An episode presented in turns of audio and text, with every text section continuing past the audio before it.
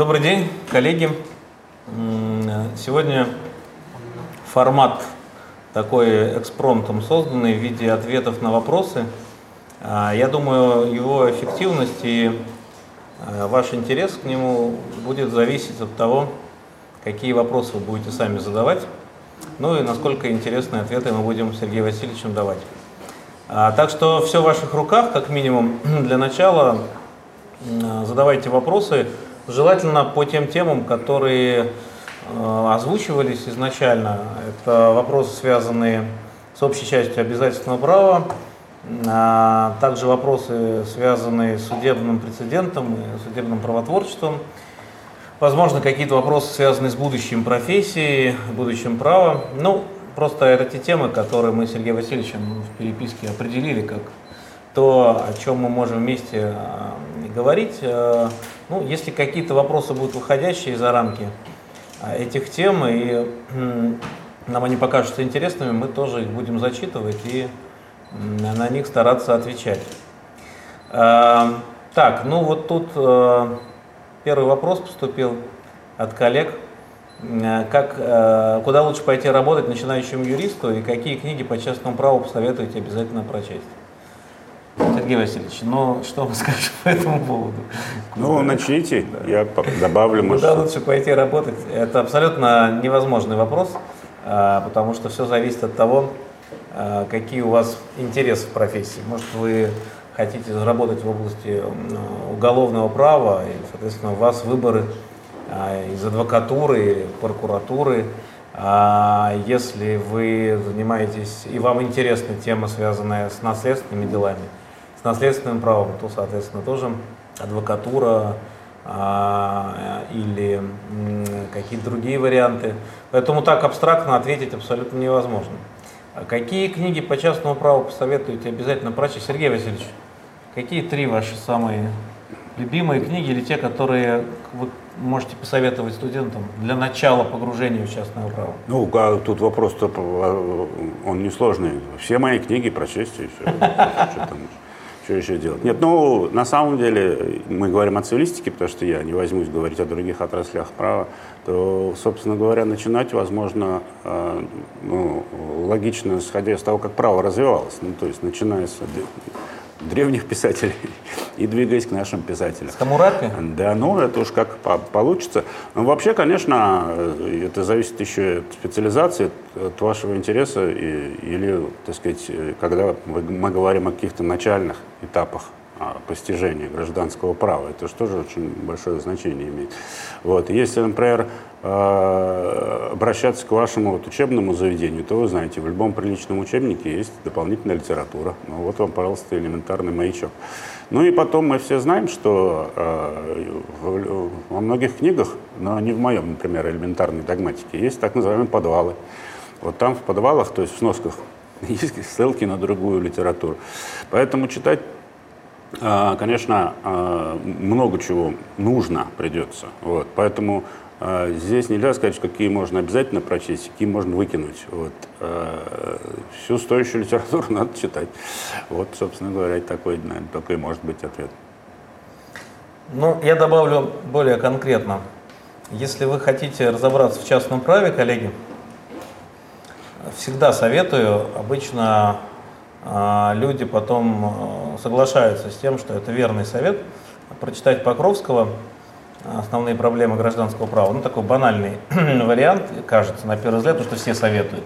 Но действительно ничего лучше на русском языке а, для первого погружения в частное право не придумано. Эта книжка уже достаточно старая, больше ста лет, но написана замечательным языком и имеет такую особенность, она пробуждает интерес к частному праву.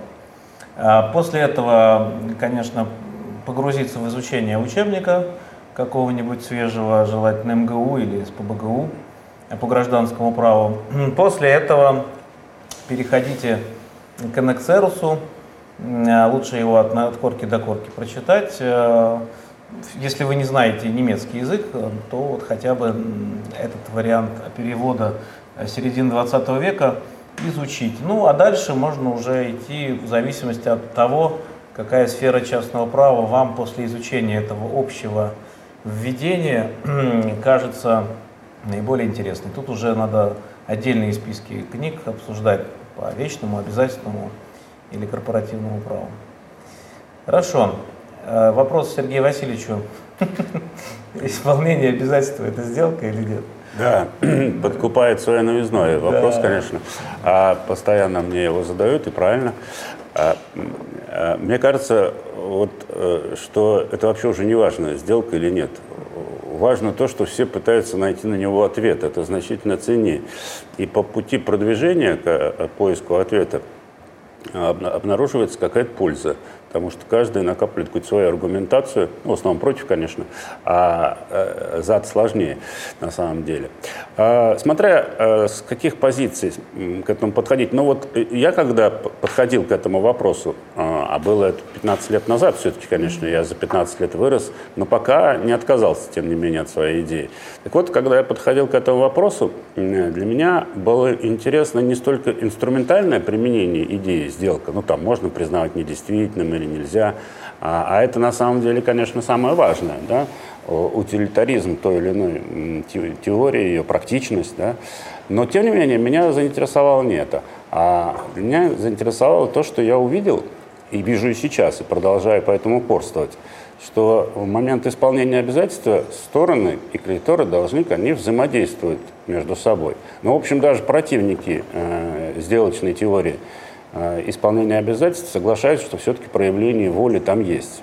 Спорят в основном с ее, наличием ее направленности. Но вот считается, что вот это, собственно говоря, и ограничивает всякую волю а, от сделочной воли. Вот есть направленность на правовой результат или нет. Меня, меня убеждают вот многие коллеги очень искусно, а, что нет направленности воли, что э, в момент исполнения человек, воля его направлена на фактическое последствие – а, и по-другому, мол, быть не может. А, а я все равно упорно вижу там волевой а, момент именно на правовой результат. Вот, а, конечно, можно сказать, что я вот пошел в банк деньги отдавать по договору займа, ну, по кредитному договору. А моя воля направлена на фактическое действие. Вот у меня лежат деньги, допустим, наличные в кармане. Вся моя воля, все мое стремление, все мои мысли, вот только я об одном и думаю. Как бы их вот туда в окошко, в кассу передать? И больше у меня никакой мысли нет. Но знаете, когда я ходил а, и погашал ипотечный кредит, давно это было, но воспоминания остались. Я шел и думал, вот сейчас мой долг уменьшится на такую-то сумму, я буду должен меньше. Я хотел этого правового, ремиссионного, как я его называю, эффекта. Поэтому я усматриваю некоторые элементы сделки, здесь есть что-то похожее. Другое дело, что очень много э, из э, позитивного права, относящегося к сделкам, к действиям по исполнению особо ты не применишь. Но вот э, отказаться от характера волевого взаимодействия между сторонами и последствий, которые, возможно, мы еще не все осознали, и они, может быть, к нам еще не пришли. Может быть, мы ну, сумеем это видеть, там, не знаю, лет через 15, кто знает. Последствия эти наступают. Ну, вот как-то так бы я ответил. Да, но надо э, отметить, Сергей Васильевич, что не всякое исполнение обязательства предполагает взаимодействие между должником и кредитором. Согласны вы? Не согласен, всякое. Ну да, но если я обязался не разглашать конфиденциальную информацию... Это, да, я согласен. Отрицательное обязательство да. самое сложное место для сделочной теории исполнения. Более того, даже не отрицательное, если взять. А, да. Мы исходим из того, что всякое исполнение обязательства предполагает тесный контакт между сторонами, но это не всегда так. Например, э, обязательство а, там, не знаю, сказать что-то, а, какие-то какой-то рекламный слоган в рамках сегодняшней передачи. Допустим, я договорился с неким рекламодателем о том, что вот через 10 минут после начала скажу, значит, что-нибудь такое, что кушайте, значит, бульоны такие. Я, я, да. я, я, я понимаю. это да. обязательство не, не взаимодействует. Это обязательство не предполагает принятие волевого Еще действия. как предполагает. Вот вы попробуйте сказать что-нибудь не то, и вам скажут, что вы что сделали? Вы осуществили ненадлежащее это, исполнение. Нет, это вопрос никаких не возникает. Но так, так же, как при негативном обязательстве. Минуточку. Если я проболтался, Но ведь я могу и одобрить и принять. Нет, вы не можете. Почему? Вашего волевого действия в виде принятия в данном Понимаете, случае здесь нет. какая тонкость. Вы сказали, но не совсем так. Это объективный факт. Нарушил я Я договор могу, или нет? правильно, и я могу принять. И между нами что произойдет? Ничего не принимаете. Я одобрю исполнение именно Васильевич. таким Ваше одобрение мотузом. не имеет значения. Как это? Ну, потому что если объективно я нарушил, я нарушил. И я буду нести ответственность. Если я не нарушил, И- то, а что я вы там одобряете или Как- не Нет, одобряете, минуточку, вот смотрите. А, вы сказали э, э, в рекламном слогане не совсем так, как мы да, договаривались. я нарушил договор, Я объективно. да, вы нарушили договор, пускай, да. А я подумал, да, в общем, нормально. И написал, «Да, спасибо, Артем Георгиевич, немножко долг. отклонились. Вы не простили долг. А если, минутку, если, э, почему простили? Я бы это считал, что я просто одобрил некоторые отклонения от модуса исполнения. Обязательство исполнено надлежащим образом. И если я потом в суде начну говорить, а он неправильно сказал, он объективно нарушил, как учит нас профессор Капропетов, объективное нарушение произошло. Ну как вы думаете, что скажет судья? Скажет, «Ну, вы же согласились. Вы же сами потом ему письмо написали и сказали, «Ну, да, нормальное исполнение. То же самое, представим себе, я обещал не разглашать конфиденциальную информацию. Рассказал Вот- жене. Вот скажите, эти действия направлены на правовой результат были? Мои. Какие? мои, я принимал исполнение. Для Но меня это- исполнение то, что вы это совершили, взаимодействие. на мой взгляд, Сергей Васильевич, это не принятие исполнения. Это А освобождение от ответственности по, на- по объективно состоявшемуся То есть нарушению. пл- платить не надо. Не надо, конечно, все. Вы меня освободили от долга. Это А, так, то есть я могу потребовать обратно долг? Нет. Платить штрафные санкции Не, а нет, за, за нарушение. исполнение я же должен заплатить. Конечно, вы должны платить. Так а это же объективное нарушение. Почему я должен платить за объективное нарушение? Вы- Нет, почему? Зачем? Если я вам поставил товар с дефектом, вы все равно должны платить, если вы не Подождите, отказываетесь от договора. Вот самое, самое Если главное вы- в дискуссии не перескакивать на другие вопросы, а оставаться с тем вопросом, с тем примером, который Короче есть. говоря, Иначе мы сейчас принятие будем уходить это э, не, не элемент, не входящий в фактический состав исполнения обязательства. Если я э, нужный слоган проговорил, я исполнил обязательства, независимо от того, что вы там ска- сказали, одобрили или не одобрили. Но, ну видите, мы концептуально расходимся. Для меня исполнение это всегда процесс, это всегда взаимодействие, потому что, а, а, потому что невозможно, это никому не нужно. в моем примере я исполнил одного. обязательства, если я проговорил все правильно. Все правильно, да. Да, и независимо А? от того, что вы сказ- сказали да или Так нет. в том-то и потом- дело, как только вы, вы- мы начинаем чуть-чуть отклоняться, мы видим, что принятие есть. Про- Просто оно, его не нужно вербализировать, его нужно, потому что оно надлежаще исполнено. Оно ну, принятие это волевое действие. Волевое. Или я, волевое- и- я не- я не возражаю, тем самым принимаю. А Да. если возразите? А, а мо- буду возражать, и если там Безосновательно. обнару- э, и, и- безосновательно, то суд скажет, что исполнение произошло, и он заменит мою волю. И скажет, Ну, Сергей. отсутствие вашей воли мы заменяем в моем сложно. решении. Потому что так происходит. сложно. А потому что вы, когда вы только начнете отклоняться от другой, в другой системе, когда нет исполнения, когда оно чем-то отклоняется, вам нужно будет обнаруживать эту волю. А значит, она там есть потенциально всегда. Более того, вы, э, есть же куча других примеров, да, где она будет просто видна. И как вы там, вы скажете, а она просто, это нерелевантно, это не имеет Воля значения. кого? А? На принятие кредитора. Да воли на принятие в моей картине мира нет. О, а в моей есть. Есть, а если объективно все исполнено, исполнение осуществлено и завершено. А кредитор, если было нарушение, кредитор может простить должнику долг в части ответственности за нарушение. Пожалуйста, отказываясь от своих прав, связанных с штрафными санкциями. И все. Но, мой это взгляд, не, не является может там необходимым. не только прощение будет, или может быть даже и вообще не будет прощения. Я вам ничего не прощаю. Ну. Да? Вы ответите за свое отклонение. Да. Но я принимаю то исполнение, Пожалуйста. которое... Это вот то, видите, пожалуйста. но принятие есть. Но оно не является необходимым. То есть, если я этого не принял, а я испол... а должник исполнил надлежащим То образом, исполнения не будет. испол- Не, а если не надлежащее? Это другое, это Ну, аномальная стадия. В случае нарушения договора, например, я писал об этом в каких-то книжках в нулевых годах, если должник привозит товар покупателю с ненадлежащего качества, покупатель может решить для себя, даже не момент приемки физической, а впоследствии обнаружив дефект, он согласен принять такой, считать такую поставку исполнением обязательства, хоть и ненадлежащим образом. Если да, он не отказывается от договора, но, но сохраняет за собой по умолчанию право на снижение цены, там, взыскание убытков, в том числе устранение своих издержек, на э, возмещение своих издержек на устранение дефекта. Это его э, некий выбор, election, говорят англичане. Либо он говорит, нет, я отказываюсь от договора, мне такой товар не устраивает, дефекты существенные, вы забирайте, возвращайте мне А Вот цену. в вашей картине мира, вот мне почему кажется, что здесь хочется, вернее, даже, может быть, да, хочется увидеть некое универсальное объяснение всего процесса, в какую бы сторону там ну, отклонения не пошли. Поэтому я и хочу увидеть взаимодействие сторон. Вы говорите, нет, там это не важно. Или иногда важно, иногда не важно. И вот это мне, а, меня всегда это настораживает, что мы не можем сформулировать какую-то целостную А где концепцию. мы можем? А в какой А? сфере мы можем сформулировать Мало где. Так я, стрем, так я стремлюсь как раз к этому, понимаете? Ну ладно, мне кажется, я боюсь, мы слишком много уделили внимания этому вопросу. Михаил спрашивает, дайте прогноз. В какое ближайшее время ожидать кардинального изменения ГК, в том числе реформы вечных прав? Ну, я думаю, кардинального изменения в ближайшее время ждать не стоит э, в целом, потому что многие блоки, касающиеся общих положений, уже изменены в период там, с 13 по 18 год, в том числе некоторые э, э, элементы правового регулирования второй части ГК, в части финансовых сделок. Но осталась только реформа вечного права из тех проектов, которые были запланированы изначально – она, эта реформа пока застопорилась и приходят противоречащие друг другу э, какие-то сообщения о том, что вроде бы есть шанс на продвижение этой реформы к стадии реализации. А с одной стороны, с другой стороны говорят, что все уже умерло. Не знаю. Я не слежу за этим вопросом и трудно сказать. Но если что-то и будет кардинальное, то только в части вечного права. А там какие-то точечные поправки э, возможны в будущем. Да и не нужно, друзья, последняя реформа очень противоречивая, показала, что сейчас отсутствуют условия для очень качественной кодификации, рекодификации.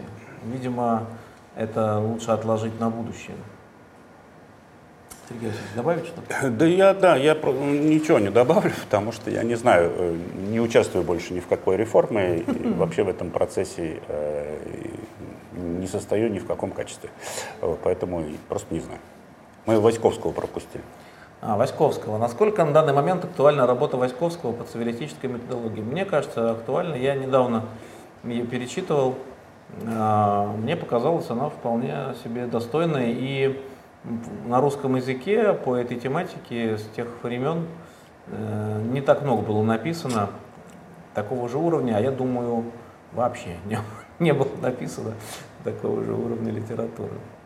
Так, мне тоже про, про Васьковскую я не добавлю, я согласен с тем, что сказал Артем Георгиевич. Я единственное, что также присоединюсь к его сетованию насчет того, что у нас мало работ по цивилистической методологии. Потому что, ну, например, я, я ничего не понимаю в этой методологии вот, э, совсем. Хотелось бы научиться почитать, да, вот как применять. Потому что я в значительной степени, ну, как-то интуитивно пришел к какой-то своей методологии. Не знаю, хороша она или плоха. А, но хотелось бы все-таки увидеть какое-то целостное учение об этой методологии, о ее методах, о приемах, о, о тонкостях и деталях. Вот с удовольствием бы такую работу прочитал. И, кстати, вот, по-моему, Артем Георгиевич, у вас же была задумка написать нечто похожее, подобное. Mm-hmm. Поэтому есть шанс, что Васьковскому со временем составит компанию в хорошем смысле этого слова Артем Георгиевич Карапетов, О, как автор э, труда по методологии. Вот, э, э, действительно, она очень нужна, мне кажется. Тут вот еще мне вопрос задает, видимо, мой адрес а по поводу э, статьи моей о шестом су судебном составе высшего арбитражного суда, и не мог ли э, я рассказать о втором судебном составе высшего арбитражного суда. А, значит, э, так, второй судебный состав у нас какой же? Это у нас было по вечному праву. Э, ну, если вы имеете в виду относительно недавние времена, не те времена, когда было 8 составов, ну, вряд ли, наверное, о тех временах идет речь, да. Соответственно, тогда это состав, который возглавлял Александр Александра Марковская, вот, э, человек, который я безмерно уважаю, люблю, а, и, и э, очень талантливый и э, настоящий живой такой юрист. Они занимались вот вечным правом, и, ну как, а, я не очень многих людей оттуда знал хорошо, поэтому вряд ли я могу сказать, что такое. А, а потом функции были немножечко разные, но действительно, вот из нашего, в нашем судебном составе Юлия Юрьевна э, Горячева, такой, ну, судья от Бога, на мой взгляд, вот, а человек, который бы с таким напором стремился Э, к справедливости, в общем, не так э, часто встретишь. А, и вот э, из нашего состава чаще всего как раз я назначал именно Юлию Юрьевну Горячеву содокладчиком по тем делам, а, которые передавались в президиум Высшего арбитражного суда вторым судебным составом. Ну так вот, Юлия Юрьевна последние годы много занималась как раз вечным правом, в особенности недвижимости. Очень большой вклад, мне кажется, сделала в развитии э, практики в этом направлении. А вот а, наши судьи выступали взаимодействие всегда с вторым судебным составом. Это очень сложные, конечно, были дела. Ну а так, э, что мне трудно сказать, э, в отличие от шестого судебного состава, у меня нет взгляда изнутри. Вот это вот э, надо пригласить на какое-нибудь мероприятие Александру Александровну Маковскую. Я думаю, она с удовольствием подробнее об этом расскажет.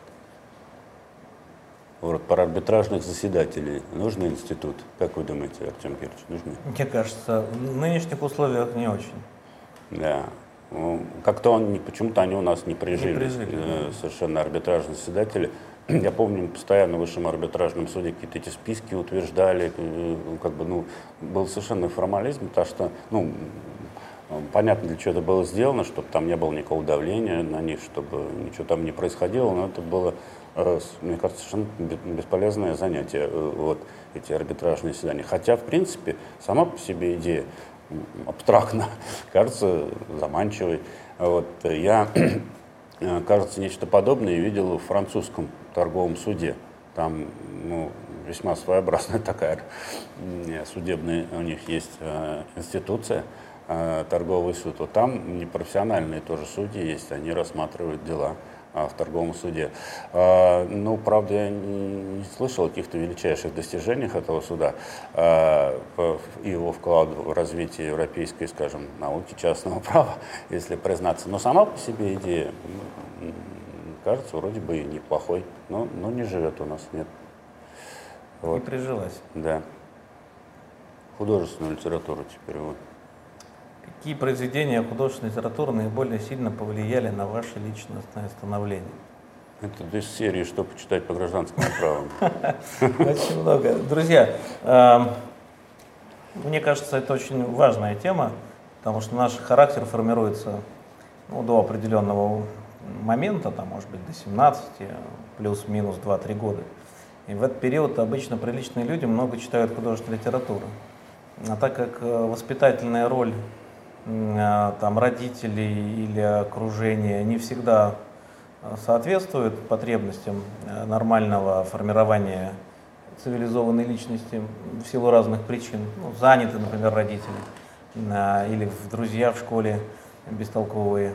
Ну, в наше время, например, конечно, значительную роль в формировании вообще мировоззрения человека играла художественная литература, ну и кино в том числе через нее люди ну, получали представления, усваивали, э, отталкивались от них, э, но иногда принимали те или иные идеи, э, формировали свои какие-то установки ценностные. Э, я думаю, и сейчас это во многом должно быть так. Жаль, что некоторые молодые люди читают меньше, э, чем раньше. Вот, э, поэтому, конечно, вот те книги, которые я читал подростковые годы, они во многом и, наверное, способствовали формированию моей личности. Но очень трудно отделить, конечно, какая книга в какой степени. Но мне больше всего, конечно, нравились и нравятся произведения классической русской литературы. Толстой, Достоевский, Шолохов, если говорить 20 век, Булгаков. То есть ничего такого оригинального, невероятного нет. Мне кажется, это нужно обязательно читать любому приличному человеку. Там, «Война и мир», Анна Каренина, там, «Преступление и наказание», Гоголя, конечно, Чехова, Шолохова, Булгакова, э, Ильфа и Петрова, а для, для начала. Ну и зарубежная литература тоже. Без этого цивилизованный человек существовать, мне кажется, просто не может. Он будет вне контекста раз, а во-вторых, мне кажется, не формируются какие-то важные э, элементы э, цивилизованной личности. Вот. Ну а там дальше уже дело вкуса, кому-то нравится, там, не знаю, английская классическая литература, кому-то не очень. Но это вопрос уже вкуса. Ну, это я помню, как-то читал э, про Мартина Идена книжку. Mm-hmm. Читали? Да. Ну, вот там главный герой хотел стать писателем. Помните? Он хотел стать интеллектуальным человеком. А, ну, это да. вы, вы, а я смотрю по, по, по, пониже, да, вот он все там. Меня что-то так впечатляет, ну, юноша я был совсем, прочел эту книгу, а, и и стал писать рассказы в журнал. Вот. Мне, даже ответы присылали, вот, ну, такие вежливые, что, мол, очень интересно, спасибо, что вы прислали, ну, типа, вам бы еще немножко подрасти. Вот. Ну, в общем, так я стал графоманом, вот так, наверное, я бы сказал. Вот опять про проект реформы вечного права, критику, с критикой. Согласны с критикой? Я не очень знаком с критикой, если честно признаться. Я плохо знаком с самим проектом. Критику читал, так как э, заключение кафедры гражданского права СПБГУ у нас Вестники экономического правосудия мы публиковали.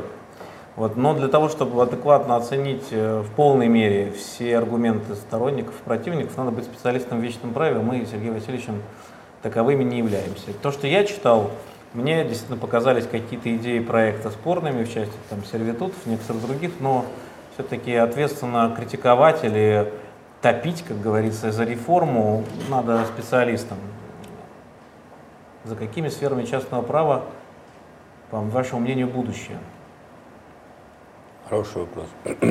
Цифровые технологии – блокчейн, смарт-контракты или что? Да, я думаю, очень много, конечно, идет в область э, техники вот этой. Более того, я это утверждаю, наверняка многим не понравится, мне самому, в общем, не очень нравится, что многие правовые проблемы, которыми мы сейчас бьемся, выстраиваем э, ажурные теории, э, пикируемся, спорим, а, они уйдут в прошлое за счет того, что их будут менять технологии. Какие-то, не все. Но с другой стороны, тут тоже интересная вещь. Без, мне кажется, без обладания базовыми знаниями а, в области именно теории гражданского права, можно здесь сильно наломать дров в этих вот, э, так сказать, хай-теках во всех. И мне кажется, сейчас такое происходит. Вот, да, а, происходит химера там, какого-то цифрового права, обнаружили у нас какое-то новое цифровое право. Да, представляете, в один ряд поставили. Вот есть вечные права, обязательные права, корпоративные права, исключительные права и цифровые права. Да? Вот это вот просто грубейшая ошибка. Да? А это в ГК у нас сейчас записали, к сожалению. Да? Вот, поэтому э, будущее а, такого права, э, мне кажется, просто ужасно, оно меня страшит. Вот. И это вот большая а, будет как раз методологическая ошибка, когда начинающие юристы, не освоив основ, начнут заниматься тонкостями, деталями, да, всякими цифровыми правами, прости господи. Вот. А, наломают дров, поэтому тут э, вот, э, устремляясь в это будущее, или ясно, что вот э, не вижу, кто там автор мелко очень написан, ну, неважно, да. А, да. Автор явно не просто так задает вопрос, и, в общем, обоснованно, да, а как бы на, на чем специализируется, на что больше, да, обратить свое внимание.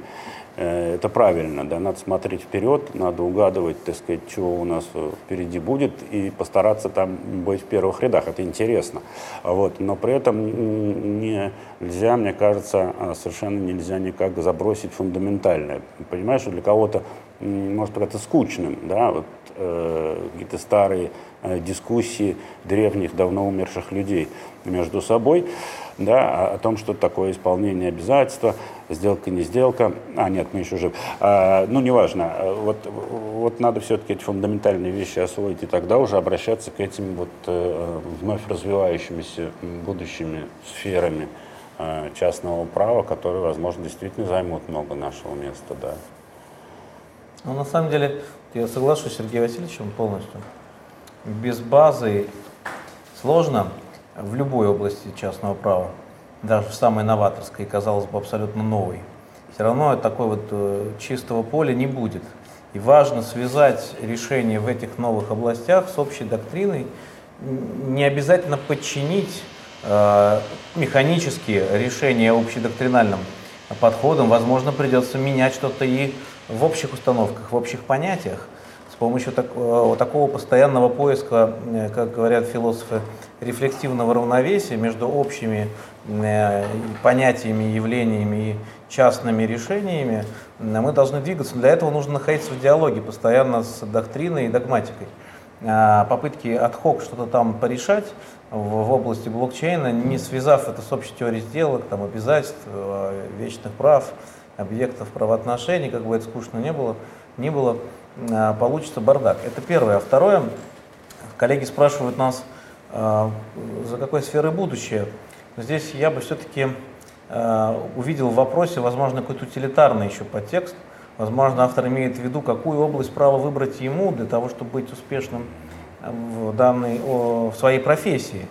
И действительно, э, вопросы правового регулирования там, биоинженерии, а, или тех, современных цифровых технологий и тому подобное. Это будущее, а, которое, конечно, не за горами. Вопрос лишь в том, далеко ли эти горы. Вот тут можно прогадать а, в какой-то степени, надо очень хорошенько подумать. Да, может так получиться, что это будущее там, через 20-30 лет в масштабах развития общества это, это 3 секунды. Но в масштабах жизни конкретного молодого человека, которому сейчас там 22 года, например, это вот его ближайший период э, профессиональной активности. Э, есть такая ситуация, когда многие молодые ребята, выпускники вуза, увлекаются всей этой IT, IP, э, назовем это так, бросаются туда, но оказывается, что на рынке пока недостаточно все это востребовано. То есть так, спрос на эти услуги, на эту экспертизу, он есть но он не такой большой, как спрос на банкротство, на корпоративное право, там, иную литигацию и работу инхауса. В итоге не всегда человек может просто реализовать себя, учитывая то, что мы живем в России, стране, которая отстает по всем показателям, и э, экономика которой нефтегазовая. Соответственно, до постиндустриального перехода нам еще далеко, тем более такого полноценного цифрового. Учитывая эти нюансы, нужно хорошенько подумать. Можно реализовать такой фальстарт, углубиться в эту сферу, а потом окажется, что э, не вполне востребован. Тут э, я не, не утверждаю ничего, просто тут очень хорошенько нужно продумать, что значит будущее, какая, какое далекое будущее мы обсуждаем. Тут еще в правой колонке, Сергей Васильевич, вопрос поступали. Тут... Да, надо как-то нам параллельно отвечать, наверное, на эти и на эти. Вопрос был такой, а, можно ли как-то расторгнуть договор аренды э, срочно, если арендатор не нарушал договор и не изменились существенно обстоятельства? Ну, ответ очевидный, нет. Если договор такое право на произвольный выход из договора не дает, то и, то и расторгнуть нельзя. Договариваться надо. Договариваться надо, да. Что у нас еще? Там вот про экономический анализ что-то спрашивают, наверное, вам это может быть интересно. А, Айк э, Кирсилян, о, Айка я знаю, э, как автор статей. Э, вопрос следующего характера. Не происходит ли преследование той или иной сферы частного права с помощью экономического анализа некая интеллектуализация поведения сторон? То есть бывает ли так, что исследователь распространяет свои интеллектуальные способности на поведение исследуемых субъектов права и начинает исходить из этого в своих рассуждениях? Там еще продолжение есть. Продолжение предыдущего вопроса. Иначе говоря, угу. а, не бывает ли так, что при рассуждении о потенциальном поведении участника оборота исследователь ставит себя на место того субъекта, чье поведение просчитывается, из этого делается вывод. Если так бывает, сильно ли это влияет на последующие выводы? Айк, хороший вопрос. Действительно, эта проблема очень острая и обсуждается в рамках литературы по политике права и по экономическому анализу права в частности последние лет 30 очень активно. Э, дело в том, что ну, первый период развития экономического анализа права, там 60-е, конец 80-х годов, он э, крутился вокруг теории рационального выбора и такой фикции рациональности участников оборота. И многие модели, которые прогностические, которые ученые, работающие в рамках этой методологии, выстраивали в качестве возможного прогноза реакции людей на изменение тех или иных правовых стимулов, они строились, исходя из предположения о э, чуть ли не полной идеальной рациональности э, человека. Но э, последние 30 лет все изменилось. В начале 90-х годов начинается бурное развитие поведенческой экономической теории, и где-то с середины 90-х годов появляется такое направление, как behavior-экономический анализ права, который в Америке очень сейчас мощно представлен большим числом великолепных исследователей, книг, публикаций, статей, которые ворвались в, эту, в этот замок из песка, построенный первоначальной версией экономического анализа права, Чикагской школой, и стали подвергать сомнению а, базовую предпосылку рациональности, исследовать человеческую рациональность. И э, сейчас уже особо никем не подвергается сомнению, что все эти модели нужно уточнять с учетом а, как бы, реалистического представления человеческой рациональности. Поэтому, конечно, а, любой ученый, который пытается продумать, а к чему приведет то или иное правовое регулирование, что будет, если изменить тот элемент правового режима соответствующего института, он должен подумать над тем, как поведут себя люди, если это правило изменится. И э, когда он думает о таком изменении, будут ли они меньше или больше, там, не знаю, эм, злоупотреблять правами или там красть, э, совершать те или иные правонарушения, он должен иметь представление о природе человека, о том, как человек реагирует на те или иные стимулы. И вот здесь уже мы не можем э, закрыть глаза сейчас, после всех этих многочисленных исследований, демонстрирующих устойчивую рациональность человеческого сознания в ряде областей, в ряде ситуаций конкретных э, э, обстоятельствах и строить модели, исходя из предположения об идеальной рациональности. Конечно, нужно учитывать, что люди не настолько рациональные, как может э, считать экономист кабинетный, который привык строить математические модели. Вот это серьезная проблема, она широко обсуждается. Посмотрите в, в моей книжке по экономическому анализу права, я немного писал об этом. Там есть ссылки на литературу, ну, на основные статьи, э, выходившие по этой теме за последние 30 лет, э, можно в это все погрузиться. А, а началась эта вся волна, там и до, до этого были публикации, но, конечно, всех забаламутили Амос Тверский и Дэниел Канеман, не юристы, но которые вот как раз двинули э, поведенческую экономическую теорию. Кстати, публика... книгу Данемана Канемана переводили на русский. Вот Сергей Васильевич тоже читал ее. Я помню, да, отличная книжка, всем советую ее почитать. Хорошо, что у нас там еще? А, это я не в ту сторону листаю. Да. А, Мария, как вы относитесь к отступлению от принципа относительности обязательств в связи с правом потребителя предъявить требования по недостаткам товара не к продавцу, а к изготовителю? Частности, реализация права на отказ от договора и требование возврата уплаченной за него денежной суммы, которую потребитель изначально уплачивал продавцу. Как вы относитесь, Сергей Васильевич?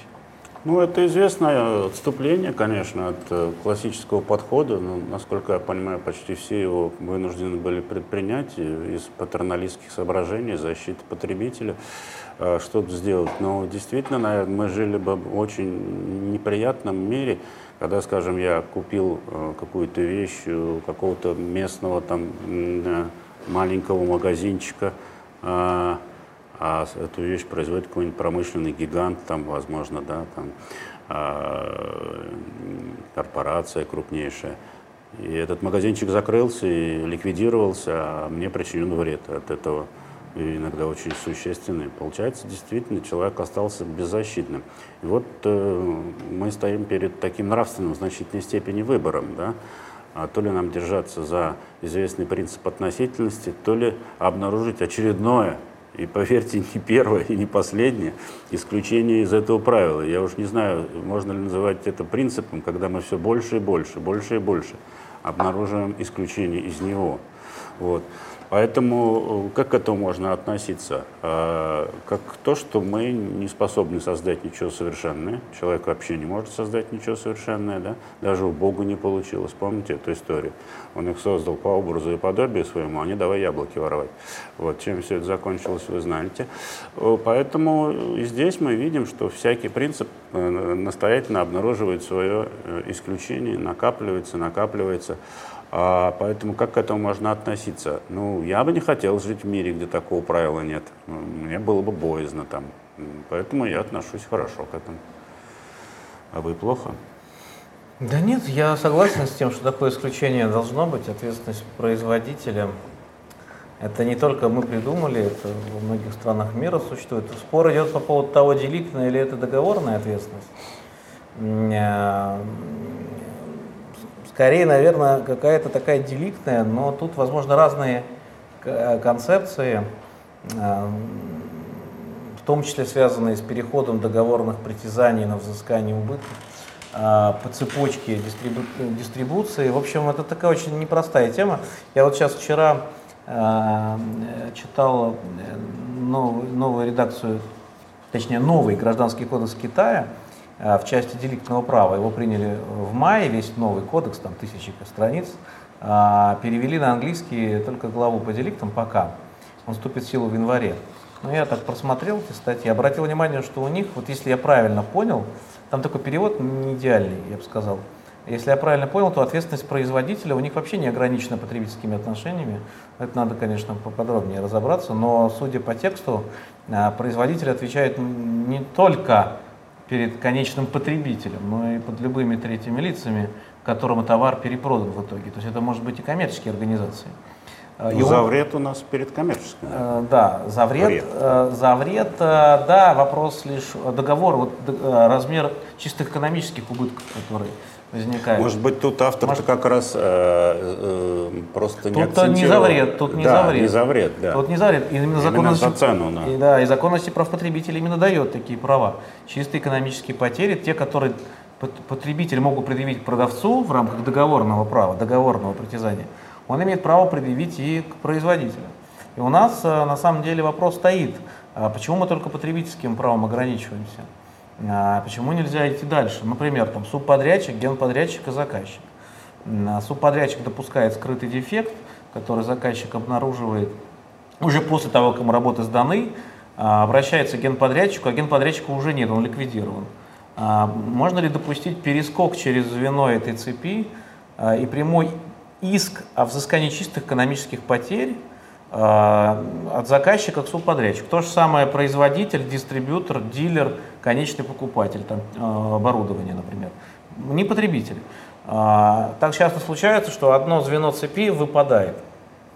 И э, встает вопрос, что тогда тот, кто истинный виновник, производитель, например, выпустивший дефектную продукцию, оказывается, одной стороны этой пропасти, мост, через который обвалился, а конечный пострадавший э, покупатель, э, купивший оборудование в целях производства, например, и не, не способный его использовать, оказывается с другой стороны пропасти. И первый ему там, значит, демонстрирует всяческое пренебрежение – а говорит, что догматика не велит ко мне иск предъявлять, иди к своему непосредственному контрагенту, а того уже нет. И вот как быть? Я думаю, что за рамками потребительских отношений прямые иски допускать напрямую не стоит. А в потребительском праве окей, для цели упрощения может быть, только надо решить деликтное или договорное право, договорный иск.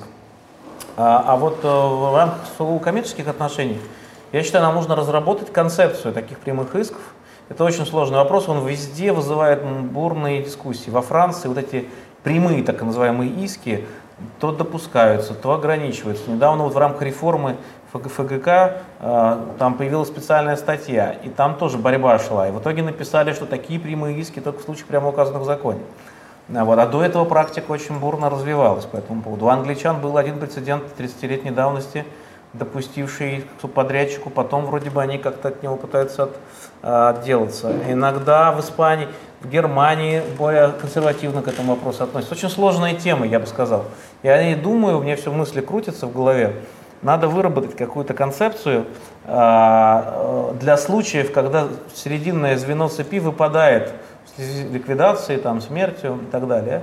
И оказывается несправедливая ситуация Э, когда все потери концентрируются на конечном звене этой цепи, а виновник всего этого, производитель или там субподрядчик, тот, кто работал реально, оказывается в начале э, это, это, этой цепи. И формально в рамках концепции относительности обязательной связи уходит от ответственности. Мне кажется, стоит допускать прямые иски, но мне не нравится деликтная концепция этой теории, потому что деликтный иск позволяет обходить договорные ограничения, ответственность, третейские оговорки и так далее. У меня концепция такая крутится в голове, не готов пока еще ее вот прямо защищать. Э, концепция, я ее назвал предсмертной суброгацией, э, согласно которой, если срединное звено цепи ликвидируется, в силу закона считается, что все возможные производные притязания к предыдущему звену, которые являются производными от возможных притязаний к этому выпадающему звену, уступается следующему звену. На случай, если там обнаружится что-то, скрытые дефекты, я тебе даю прямой иск к моему, э, к моему конкретному должнику, иди к нему с прямым иском. Что-то подобное есть в правилах о комиссии, когда комиссионер ликвидируется из банкротства. Э, права требования считаются перешедшими э, комитенту. Вот вокруг этого стоит покрутиться, подумать. Эм, возможно, в этом есть смысл. Особенно в России, где эти цепочки, а, они зачастую очень искусственные. Производители создают торговые дома посреднические, через которые пропускают всю свою продукцию. Потом их каждый год выбрасывают и фактически оказываются безнаказанными. Но потребители они таким образом не обманут, у тех прямой иск, а вот э, коммерческие покупатели оказываются у разбитого корыта. Учитывая то, с какой легкостью в России создаются фирмы, бросаются фирмы, как сложно найти э, все эти концы, и доказать прям какой-то сговор, который мог бы открыть нам какие-то возможности, а, я бы все-таки порассуждал над какой-то ординарной доктриной, которая бы работала по общему правилу, а, вот ну, на случай выпадения срединного звена. Поэтому эта тема действительно интересная, но надо над ней очень хорошенько подумать, поработать, порассуждать. Все. Какие да, пла... Вас про глоссу спрашивают. Про глоссу. Какие планируются новые тома глоссы, когда их ждать? А, коллеги, вот прямо буквально сейчас а, заканчивается редактура, точнее, я-то уже все в издательство сдал, а, редакторы возвращают скорректированные тексты.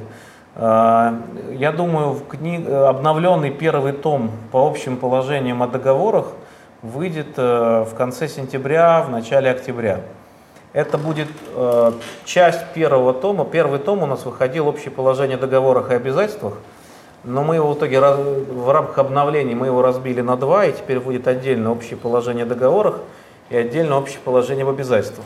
Потому что материал разросся в два раза, и э, то есть, объем тома по договорам будет примерно сопоставим с объемом тома по, обяза... Э, по договорам и обязательствам в первом издании. В общем, выйдет в начале октября. А, и мы работаем над э, обновлением общего положения об обязательствах. Сергей Васильевич уже кое-что написал. Еще один текст, по-моему, должен прислать. Я собираю от авторов блоки, но я думаю, зимой мы постараемся все-таки выпустить общее положение об обязательствах. А дальше я, честно говоря, не знаю. Э, дело в том, что еще есть том по вечным правам, он э, в работе у Андрея Олеговича Рыбалова, но там работа застопорилась из-за того, что неопределенность по поводу реформы вечного права, некоторая какая-то непонятная ситуация. Комментировать этот текст, который сейчас есть, либо уже переключиться на проект, но там уже почти все написано, как я понимаю, основные блоки. Еще есть том по объектам гражданских прав, а, который должен Роман Сергеевич редактировать, но там как, пока все застопорилось. А, корпоративное право пока стоит. Возможно, после обновления обязательного права общих частей, может быть, закуплю продажу возьмем. Си сил хватит, потому что, конечно, ощущение какого-то такого истощения от этого всего пятилетнего марафона уже давно наступило. Вот, но надо как-то, видимо, продолжать.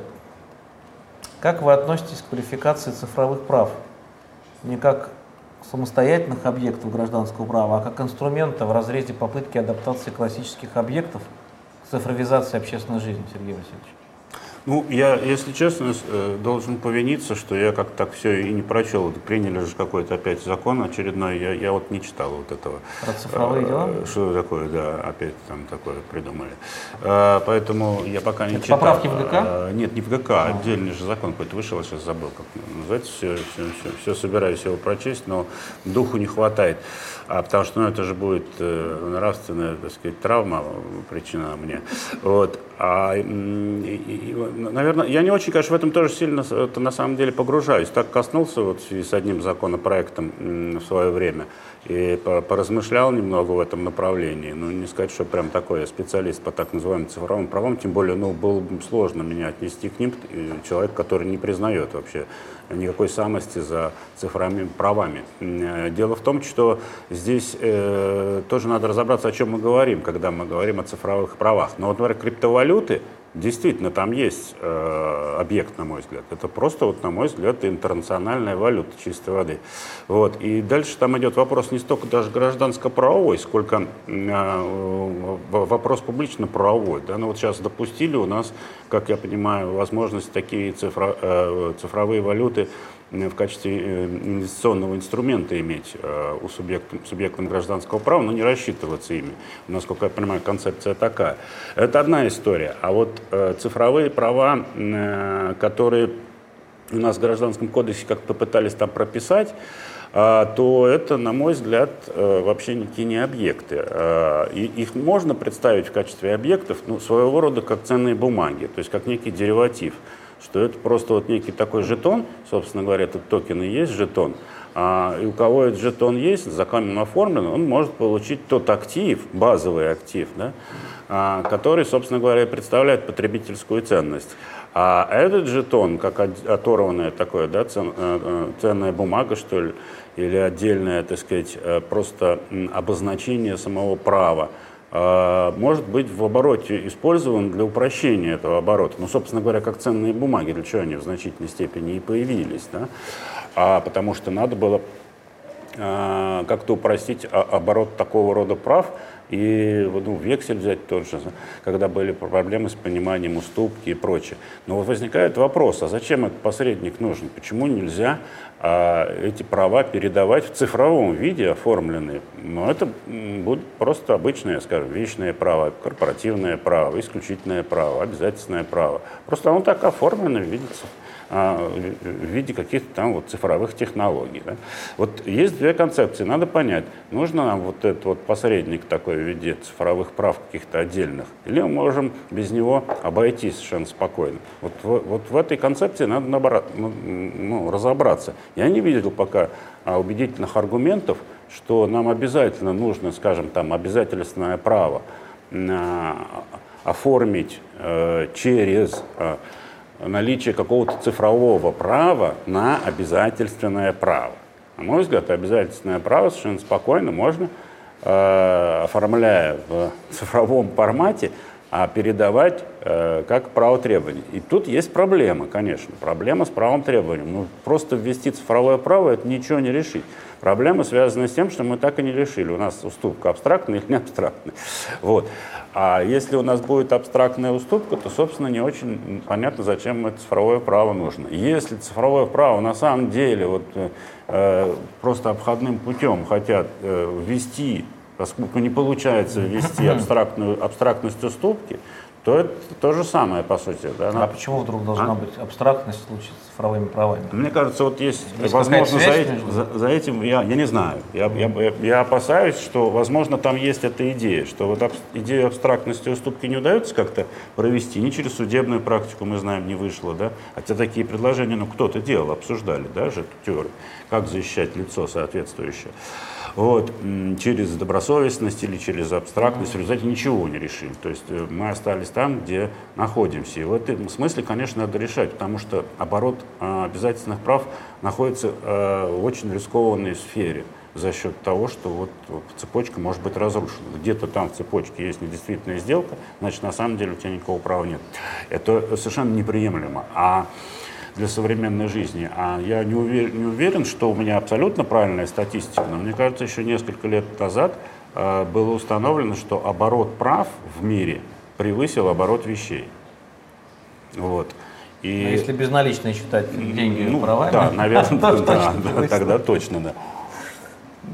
Я уж не знаю, как там это считали, не, не, не берусь судить, но ясно, что тенденция понятна, да, что скоро весь мир будет э, удовлетворять потребности своих граждане, люди все и корпорации не за счет наличия абсолютных прав, а за счет наличия обязательных связей. Более того, это даже удобнее. Многим кажется это удобнее. Да и, наверное, многим из нас кажется это удобнее. Да? А не иметь собственности, там, я не знаю, квартиру, а ее снимать. Да. Вот некоторые даже исследования показывают, что просто экономически оправдан, просто выгоднее. Вот. Ну, конечно, это зависит от ценовой конъюнктуры, все это здесь подвижно, но, но тем не менее. Но возвращаясь к цифровым правам, надо понять, что мы от них ждем. Мы, мы просто хотим сделать более современное оформление известных классических прав, или мы хотим создать нечто другое. Да? Что-то вот вроде дериватива для цели упрощения оборота. Наверное, так. Что у нас дальше? Можно ли быть исследователем без знаний иностранного языка? Прекрасный вопрос. Вот. Для меня он звучит так, а я исследователь или нет? В зависимости от того, как мы на него ответим, я сейчас сразу Так, стану. стоп, вы английский знаете. Ну, я так себе. Да ладно. В удержании есть ссылки на Ну, есть, но... А я, кстати, думаю, а, что как раз вот мы сегодня говорили о современных технологиях. Конечно, сейчас а, исследователь и даже практикующий юрист, но в значительной степени, конечно, аналитик, исследователь права, а, знающий один, два, а то и три языка, он, конечно, сразу даст фору человеку не знающему. Ну вот просто даст фору. И, и, и казалось бы, да, мы должны сейчас э, увидеть э, вот людей, которые просто на голову выше, потому что они знают три языка. Вот только поэтому. Мое суждение, конечно, будет очень субъективно. Я не наблюдаю почему-то этого феномена. Вот не вижу я этого как явления а, массового, да. А, вот, ну, мне известны юристы, которые знают там не один, а два, а может быть даже три языка. Но я что-то не вижу, что они на голову выше а юристов, которые знают там только один язык. А иной раз и вообще никого не знают. Но э, просто, понимаете, ну, э, тут вопрос-то, конечно, э, вы ставите правильный, да, начинать надо с того, что если ты глупый, то у тебя и три языка ничего не дадут, вот, понимаете, э, э, что я хочу сказать. А, но, конечно, конечно, это открывает э, познание очень сильно, что там говорить. Но я, кстати, вот думаю, вот те э, люди с иностранными языками, дай бог им всем здоровья и творчества, творческих успехов больших, вот, хотелось бы как раз от них увидеть что-то такое, а, прорывы какие-то, а, что-то незаметно, правда. Ну, ну вот, да, а они могут эти свои преимущества, может быть, скоро утратить. Представляете, вот если усилия наших ученых по области перевода, э, машинного перевода, вот эти нейросети сейчас, раз и наконец станут нормальными. Ну, то есть как будто, как будто ты читаешь на немецком языке, а на самом деле ты читаешь по-русски. И, и все, понимаете? Э, э, уже никакого Ну, преимущества это, мне не кажется, будет. послезавтра, А? Сергей Васильевич. Это не, не вопрос сегодня или завтра. Ну, кто его знает, может же взрывным рост оказаться, ну, как нам да, рассказывают, вот искусственный интеллект какой-нибудь. Слушайте, ну я так делаю. Я иногда, когда нужно а, в чем-то разобраться, а так как я знаю только английский, к сожалению, а нужно что-то там в испанском или в немецком, и прям мучительно сидишь там, не нашел от- ответа на вопрос на, э, в каких-то переводных на английский язык текстах, ну, открываешь немецкий текст, Google переводчик для себя, и ты начинаешь понимать. В принципе, если ты примерно понимаешь, о чем должна быть речь, а ты начинаешь понимать ответ. Но, конечно, мой ответ на ваш вопрос, коллега, такой. В современном мире исследователь, ученый должен знать как минимум английский язык очень хорошо. То есть без этого уже сейчас по нынешним условиям сложно. А вообще, конечно, немецкий и еще желательно французский. Но немецкий особенно. Без английского никуда вообще. Немецкий очень желательно, а если будет еще и французский, у вас, конечно, как у исследователя, огромный гандикап перед большинством других коллег, перед нами, Сергеем Васильевичем и так далее. Но вообще времена меняются. Я, э, Сергей Васильевич, когда я э, в начале нулевых годов начал писать книжки, статьи, я писал, там, в немецком праве считается, и ссылку давал на э, Маркизиниса там, или неплохо, Маркизинис. в англоязычных книжках о немецком праве. Э, там, или там во французском праве, и там э, ссылки на, опять же, там учебники о французском праве, переведенные на английский язык. Вот, а сейчас смотрится, конечно, абсолютно смешно, вот, потому что ну, возникает понимание того, что мы имеем сейчас, э, конечно, условия для того, чтобы читать в оригиналах. А когда появляются такие люди, которые могут читать оригиналы и цитировать напрямую, конечно, вот такие ссылки уже неуместны. И я испытываю лично, это мой личный момент, комплекс некоторый э, условный по поводу того, что я не могу прочитать в оригинале учебник, там, не знаю, или Штаудингер полистать, как некоторые могут. Ну да, это вот э, недостаток э, нашего, скажем так, методологического оснащения. У каких-то ребят молодых есть такая возможность, это их преимущество. Вот. Но это Вот само по себе еще, еще не кажется- решает всего. В этой жизни. Вот. Да, это не единственный, не единственный критерий. Можно очень много знать и погрузиться в немцев так, что у тебя э, в твоей статье или работе будет две трети это подвалы, сноски, ссылки на десятки немецких теоретиков, которые 100-200 лет спорят э, о том или ином вопросе и выдвинули все возможные гипотезы, но ты в итоге там в этом всем так утонешь, что ты даже не сможешь ничего своего предложить. И э, вот здесь, конечно, требуется от э, ребят, знающих языками, помимо Э, способности погрузиться, разобраться, выяснить, как у них вот провести историческую работу, такой э, нужно еще уметь это все переработать, пропустить через себя, через свое сознание, через свое критическое восприятие, привязать к нашим условиям, к нашей догматике, к нашим реалиям. И реализовать в виде каких-то предложений. Потому что в конечном итоге мы работаем не для того, чтобы изучить, что там у итальянцев, немцев. Мне лично абсолютно все равно, что было в римском праве. Я не историк. Меня интересует это только для того, чтобы понять, как нам устроить жизнь здесь. Что из этого можно взять или не взять. Как лучше понять существующие правовые решения. Обращение к истории необходимо для, для меня, по крайней мере, исключительно как инструментальный э, вопрос. И также как обращение к зарубежному опыту. И вот э, здесь должен быть баланс между э, интересом к исследованию просто какой-то теме и э, э, силой, энергетикой, которая необходима для того, чтобы это все дальше творчески переработать, оттолкнуться, не согласиться или согласиться, объяснить и, и предложить что-то в нашем праве. Ведь мы работаем для улучшения российского права, для того, чтобы нам здесь жилось лучше и справедливее. Вот, к сожалению, иногда вот происходят перекосы в обе стороны. Например, человек может не провести нормальное исследование, не разобраться во всех вопросах до конца, вытащить значит, шашку и вперед в атаку рубиться за что-то, а, не имея серьезного фундаментального понимания проблематики. Или другая крайность, когда человек там перечитал в французском, немецком всех возможных авторов, все полностью почувствовал себя ничтожеством на фоне этого великого э, ариапага мыслителей, и у него даже уже сил нет шпагу вытаскивать или шашку. Он там сидит, что-то там кряхтит и ковыряется у носу или ворчит, э, как у нас все плохо. В итоге тогда ничего не поменяется. Вот здесь нужно найти какую-то золотую середину между вот этими двумя типами интеллектуальной работы. Ну да. Давайте дальше.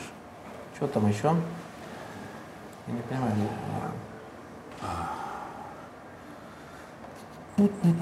А, вот, а, Сергей Васильевич, в своей работе «Элементарная догматика обязательств» вы писали, что нельзя требовать исполнения в натуре оказания услуг, выполнения работ, ссылаясь на статью 397. Придерживаетесь ли вы этого подхода сейчас? Ну, я не совсем, по-моему, так писал, хотя, может, и так, дело не в этом. А дело вот в чем. Э, из э, соотношения 398 и 397 статьи с точки зрения систематического их э, истолкования вроде бы вот следует воля законодателя о том, что отобрание вещи возможно, а вот работа и услуги невозможно. Но я, чего я придерживаюсь? Я по-прежнему считаю, что э, принуждение к исполнению обязательства в натуре, любого, э, желательно избегать. Э, именно потому, что, по моему пониманию, исполнение – это изъявление воли, это сделочное отношение, сделка подобная, близкая, где воля должна быть э, уважаться. И принуждение к исполнению обязательства в натуре должно допускаться только тогда, когда по-другому защитить права, нарушенные кредитора, нельзя. Просто не получается по-другому. А так компенсация, возмещение только в деньгах. А, это соображение э, базируется значительно, конечно, на базовой посылке нравственного характера, а не применении насилия к людям. Да, у государства а есть право. А? А, а стренд в этой вот системе Все, что насилия... касается взыскания денег, вот это ну, тоже же на, в каком-то смысле ну, насилие. Да. Да? Вот, тут можно пойти, да, меня легко можно поймать на этом. Э, здесь нет такой вот у меня педантичной чистоты взглядов.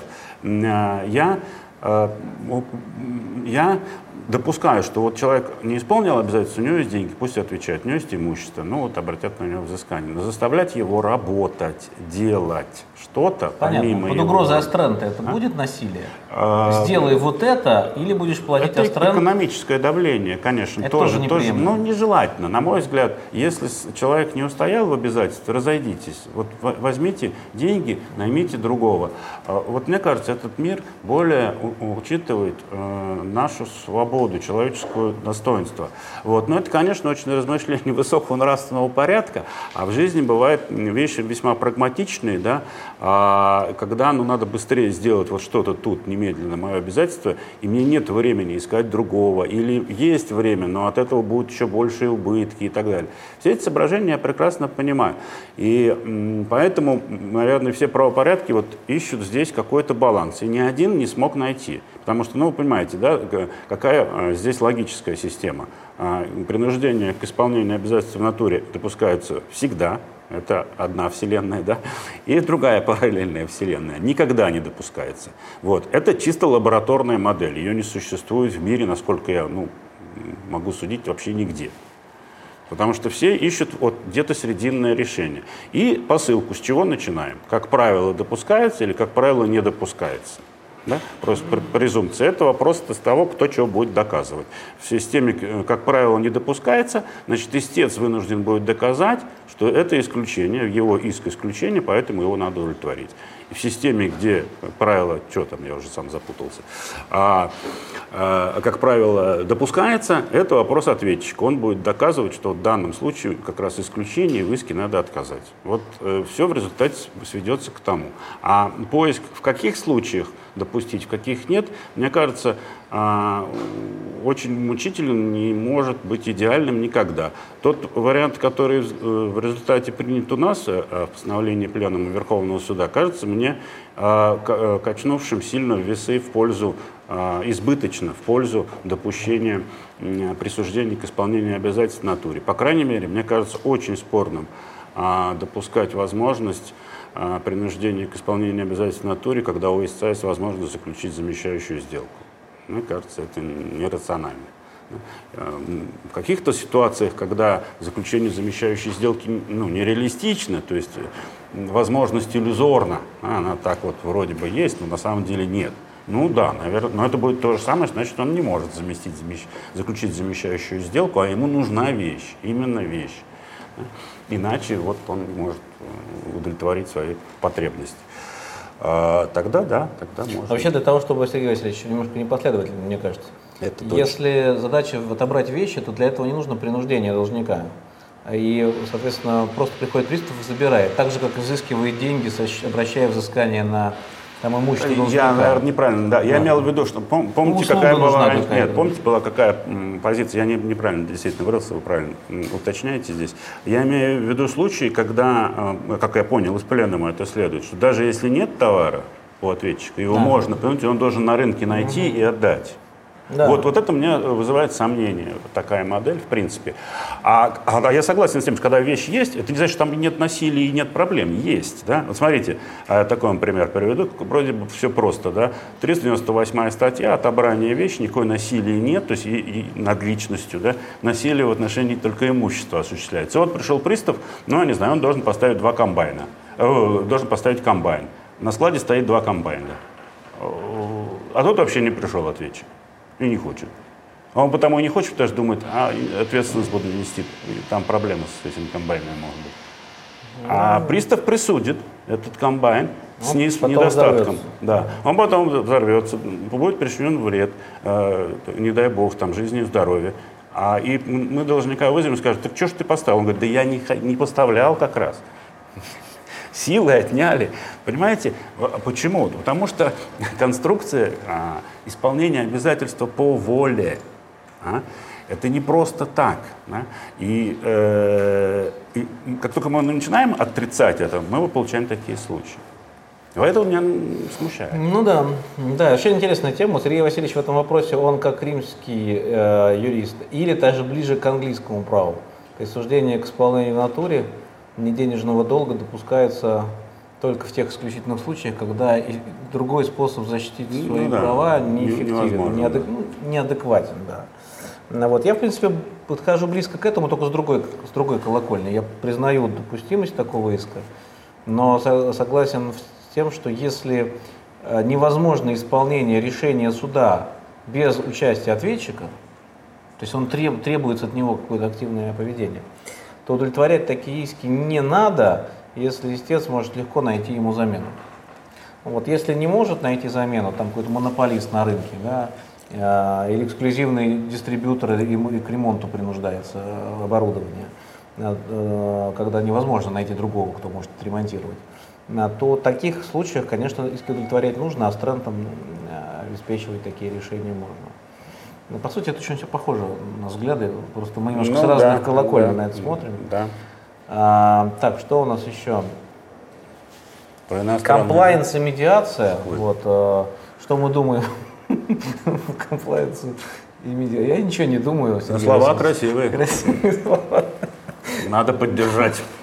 Я думаю, это вот как раз, да, будущее. Это из, из разряда после-послезавтра. Э, Нет, я шучу. Комплайенс тема актуальная, конечно. Вот, э, но от меня очень далекая и насколько она такая юридическая, цивилистическая, спор- спорный вопрос. А медиация пока кажется что-то какой-то такой далекой фантазией. У нас третейские-то суды не, не оживут никак. Ну да, Чего уж говорить о медиация. более экзотических. Но мы не специалисты, поэтому, может быть, Да. мы что-то не понимаем. А, Хужбат Таварлиев. А, Какие мероприятия для юриста проходят в течение года и какие из них посоветуете посещать? А, Слушайте, сейчас, а, коллеги, проходит столько всякого интересного а, м, контента, появляется столько всякого интересного контента в, в интернете. А Я уже не говорю про традиционные конференции, которые ну, сейчас приостановились, а, но вот, э, их тоже было много. В интернете очень много. Мы в Млогосе что-то проводим, выкладываем а, круглые столы записи в свободном доступе.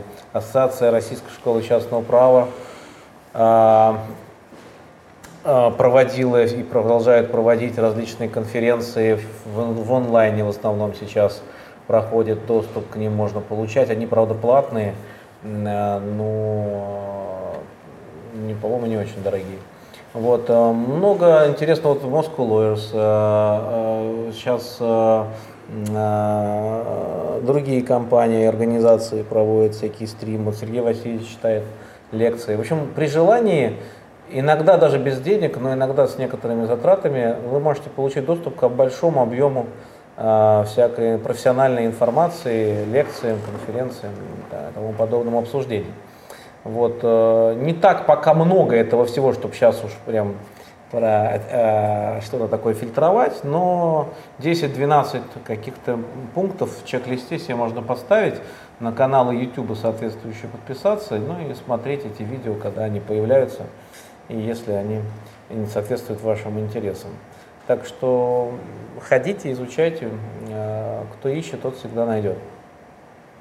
Можно и так, что у нас Что еще? же было? А, вот тут вопрос а, Это мы уже смотрели. про натуре, художественная литература. Поделитесь, пожалуйста, вашими кинематографическими чтениями. Сергей Васильевич, какие у вас? Я думаю снять, конечно, какой-нибудь фильм, безусловно. А, имеется в виду наоборот. Не, ну вам же Нолан предлагал, по-моему, что-то такое снять. А кто? Нолан, А, ну мы видели переговоры, да. Ну, А, пока, да, вырежем потом. Да, да, кинематографическими предпочтениями. Очень сложно, кстати, сейчас, мне кажется, найти хорошее кино. Э, Сейчас вообще ничего не найти. Летом все же нормально выключили кино. ужас какой-то. Прям действительно нечего даже посмотреть. Вот. А, не знаю, вот я последнее время, а, у меня программа такая, вечером уже устал, читать уже больше сил нет. А, И вот под вечер, чтобы как-то себя потихон- потихонечку усыплять, вот, я какой-то сериалы смотрю. В основном иностранные сериалы. А, Вот такие, где не надо сильно думать, что-нибудь такое динамическое, чтобы вот так как-то отвлекало. Вот, вот, вот такие предпочтения. Но это неправильные предпочтения, могу вам сказать. У меня они неправильные. Мне кажется, надо смотреть хорошее кино.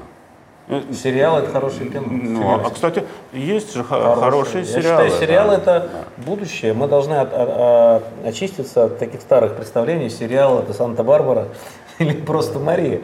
Это новый формат, э, который позволяет настоящему художнику, во-первых, быть более независимым, потому что киностудии американские особенно, конечно, очень жестко форматируют, а в области сериального производства у режиссеров чуть больше свободы. Это первое. Во-вторых, сама, сам формат позволяет рассказать историю. То есть, э, вот, например, экранизация какого-то литературного произведения серьезного, но в формате фильма это невозможно. В формате сериала это уже становится возможным ну, при прочих равных и при наличии талантливого сценариста, режиссера, актерского состава и так далее. Поэтому я вообще отношусь к сериалам как к будущему. А, я думаю, что все, весь кинематограф уйдет в сериальный формат, кроме жанрового, э, масштабного экшен кинематографа. То есть вот в кинотеатрах будут показывать сплошные Марвелы, боевики со взрывами. Вот. А все серьезное кино, какие-то более э, такие э, драматические, комедийные фильмы, они будут выходить на стриминговых платформах в формате либо мини-сериалов, либо сериалов, либо даже, может быть, фильмов. Это просто более удобно и ради какого-то фильма в кино ходить, если это драма, там, наверное, не стоит. Хотя я лично люблю смотреть фильмы любые в, кинем, в кинематографе, в кинотеатре. А, это позволяет лучше отключиться от внешних стимулов в темном зале сидишь, я лучше концентрируюсь. Потому что когда я дома смотрю что-то, я постоянно что-то еще что-то пишу или читаю, я не могу просто сидеть смотреть. Вот. Ну, я, не, я не, за последнее время не, не, получаса не просидел вот так просто перед телевизором, смотря что-то. Футбол, что-то пишешь. Фильм, сериал, ну, не читаешь. все могут одновременно ну, делать несколько ну, Дома постоянно что-то отвлекает. То дети, то звонки, то какие-то имейлы. Ты находишься в каком-то постоянном информационном раздрае кинематограф, в кинотеатр ты пришел, все, отключил, темнота, ты полностью в кино. Конечно, с точки зрения погружения, а, это более а, сильный. А мне вот э, сериалы еще чем нравятся, что они в каком-то смысле похожи на книгу. Вот, э, когда ты читаешь какую-нибудь толстую книгу, да, ну как бы ты живешь не, долгое время с героями, переживаешь. Даже ты когда не читаешь, а там ты думаешь о том, что ты уже прочел, а ты думаешь, интересно, а как дальше повернется и так далее. А когда фильм смотришь, ну он как-то быстро раз прошел и, и все. И, и ты, все, что ты прочувствовал, было там вот в эти полтора-два, там, ну пусть три часа. А когда там сериал, особенно там много, много как сейчас называется, называется, сезонный. Mm-hmm. Много сезон, много. Пятый, да, да. Я сейчас один там вот, э, закончил вчера седьмой сезон. Там, представляете, семь сезонов отсмотрел. Ну, ну, правда, у меня там был фокусный просто интерес к некой жанру, которым я вообще никогда не касался. И просто было интересно его посмотреть. Про этих зомби, что ли? Не-не-не, не про зомби, а, меня интересовала тюремная субкультура. Вот, про тюрьму. Никогда в жизни Побег, не смотрел. Нет, какой-то там, я, какой-то длинный очень, там, а какой-то, и такой австралийский. Mm. Ну, неважно. Вот. А важно тут вот именно переживание. Вот э, такого в фильме, ну, обычным, да, вот как он называется, широкоформатным, да, да, да. не будет такого ощущения. Ты пережил, все, вышел из кинотеатра или там выключил телевизор и все, да. А, а здесь ты вот каждый вечер, каждый вечер, ну, у меня так вот, я каждый вечер вот сложу э, несколько серий там из какого-то сезона смотрю. Это все так длится, длится, ты сживаешься с героями они становятся родными. Ты включаешь, ой, ну вот как, узнаешь его, да? он же как член семьи. Да? Ну, интересный такой эффект, да. Занятно, что вот, про кинематографические предпочтения так все меняется. Я сейчас начинаю там детям показывать фильмы, которые сам смотрел в свое время, и которые на меня производили сильнейшее впечатление, которые, как представляется, сформировали меня как личность.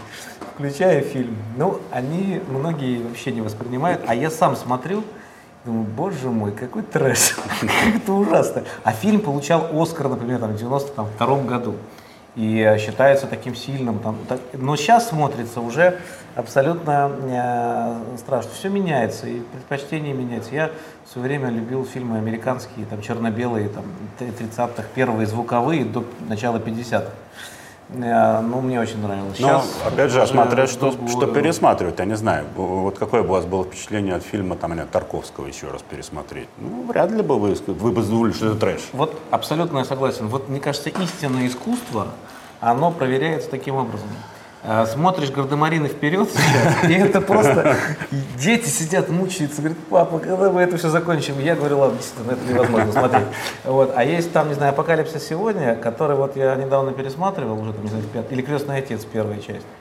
И они абсолютно актуальны в наше время. Вот мне кажется, вот настоящее искусство – а может быть даже и наши научные а, ну, реально оценить со временем можно. То есть вот если это прошло тест и это читают, ну значит что-то такое действительно у тебя э, талантливое написано, наверное, создано. Ну, так, э, как вы видите будущее? Мы не будем отвечать на вопрос. Э, сколько времени вы уделяете ежедневному чтению? Какой процент от общего дня приходится на вашу профессию? Имеется в виду чтению ну, Видимо, профессионального чтения, а. да. И Дудя нужно посмотреть, и ютубчик потупить. Соблазнов много. Арша Луис. Ну что, Сергей Васильевич, процент а, а я, у меня нет такого плана, что в день я должен выделить какой-то процент чтения. У меня, кстати, это есть процент совершенно четкий, я могу сказать, сколько временной, временной процент да. в отношении как раз художественной литературы. Вот тут да, тут у меня стоит, а, я могу точно сказать, я начинаю э, читать э, книгу в 7 часов, заканчиваю в полдевятого где-то без, без 29, ну, два с половиной часа. Вот два с половиной часа. Так, худож... полтора. А? 7 до полдевятого. А, почему? Ну, с 7 до 8, с 8, а нет, подожди, значит, неправильно. До полдесятого, наверное. До полдесятого, да, mm-hmm. до полдесятого.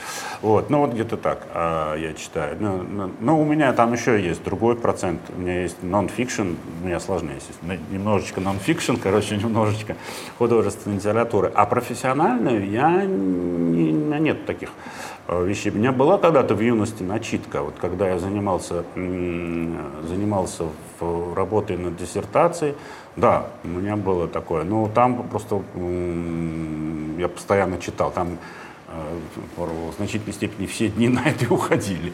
Вот. А так у меня такого вот программы такой нет. Я, я не уверен, что это нужно. Наверное, в юности вот это, это хороший вопрос, да, если вы смогли бы себя дисциплинировать. Я иногда так делаю, когда мне нужно достигнуть какой-то, ну, прочесть какую-то работу. Вот я помню, сегодня как раз книжку искал, не нашел, кстати, куда подевался. А, э, книга по прекращению обязательств. Вот. Ну, я сейчас немножечко этим занимаюсь. Мария Егорова? А, да, она толстая, 750 mm-hmm. страниц, помню. Я помню, на рождественские праздники просто себе поставил, ну, как бы... Я помню. Да, сколько-то страниц в день я должен был прочувствовать и прочел вот таким образом, да.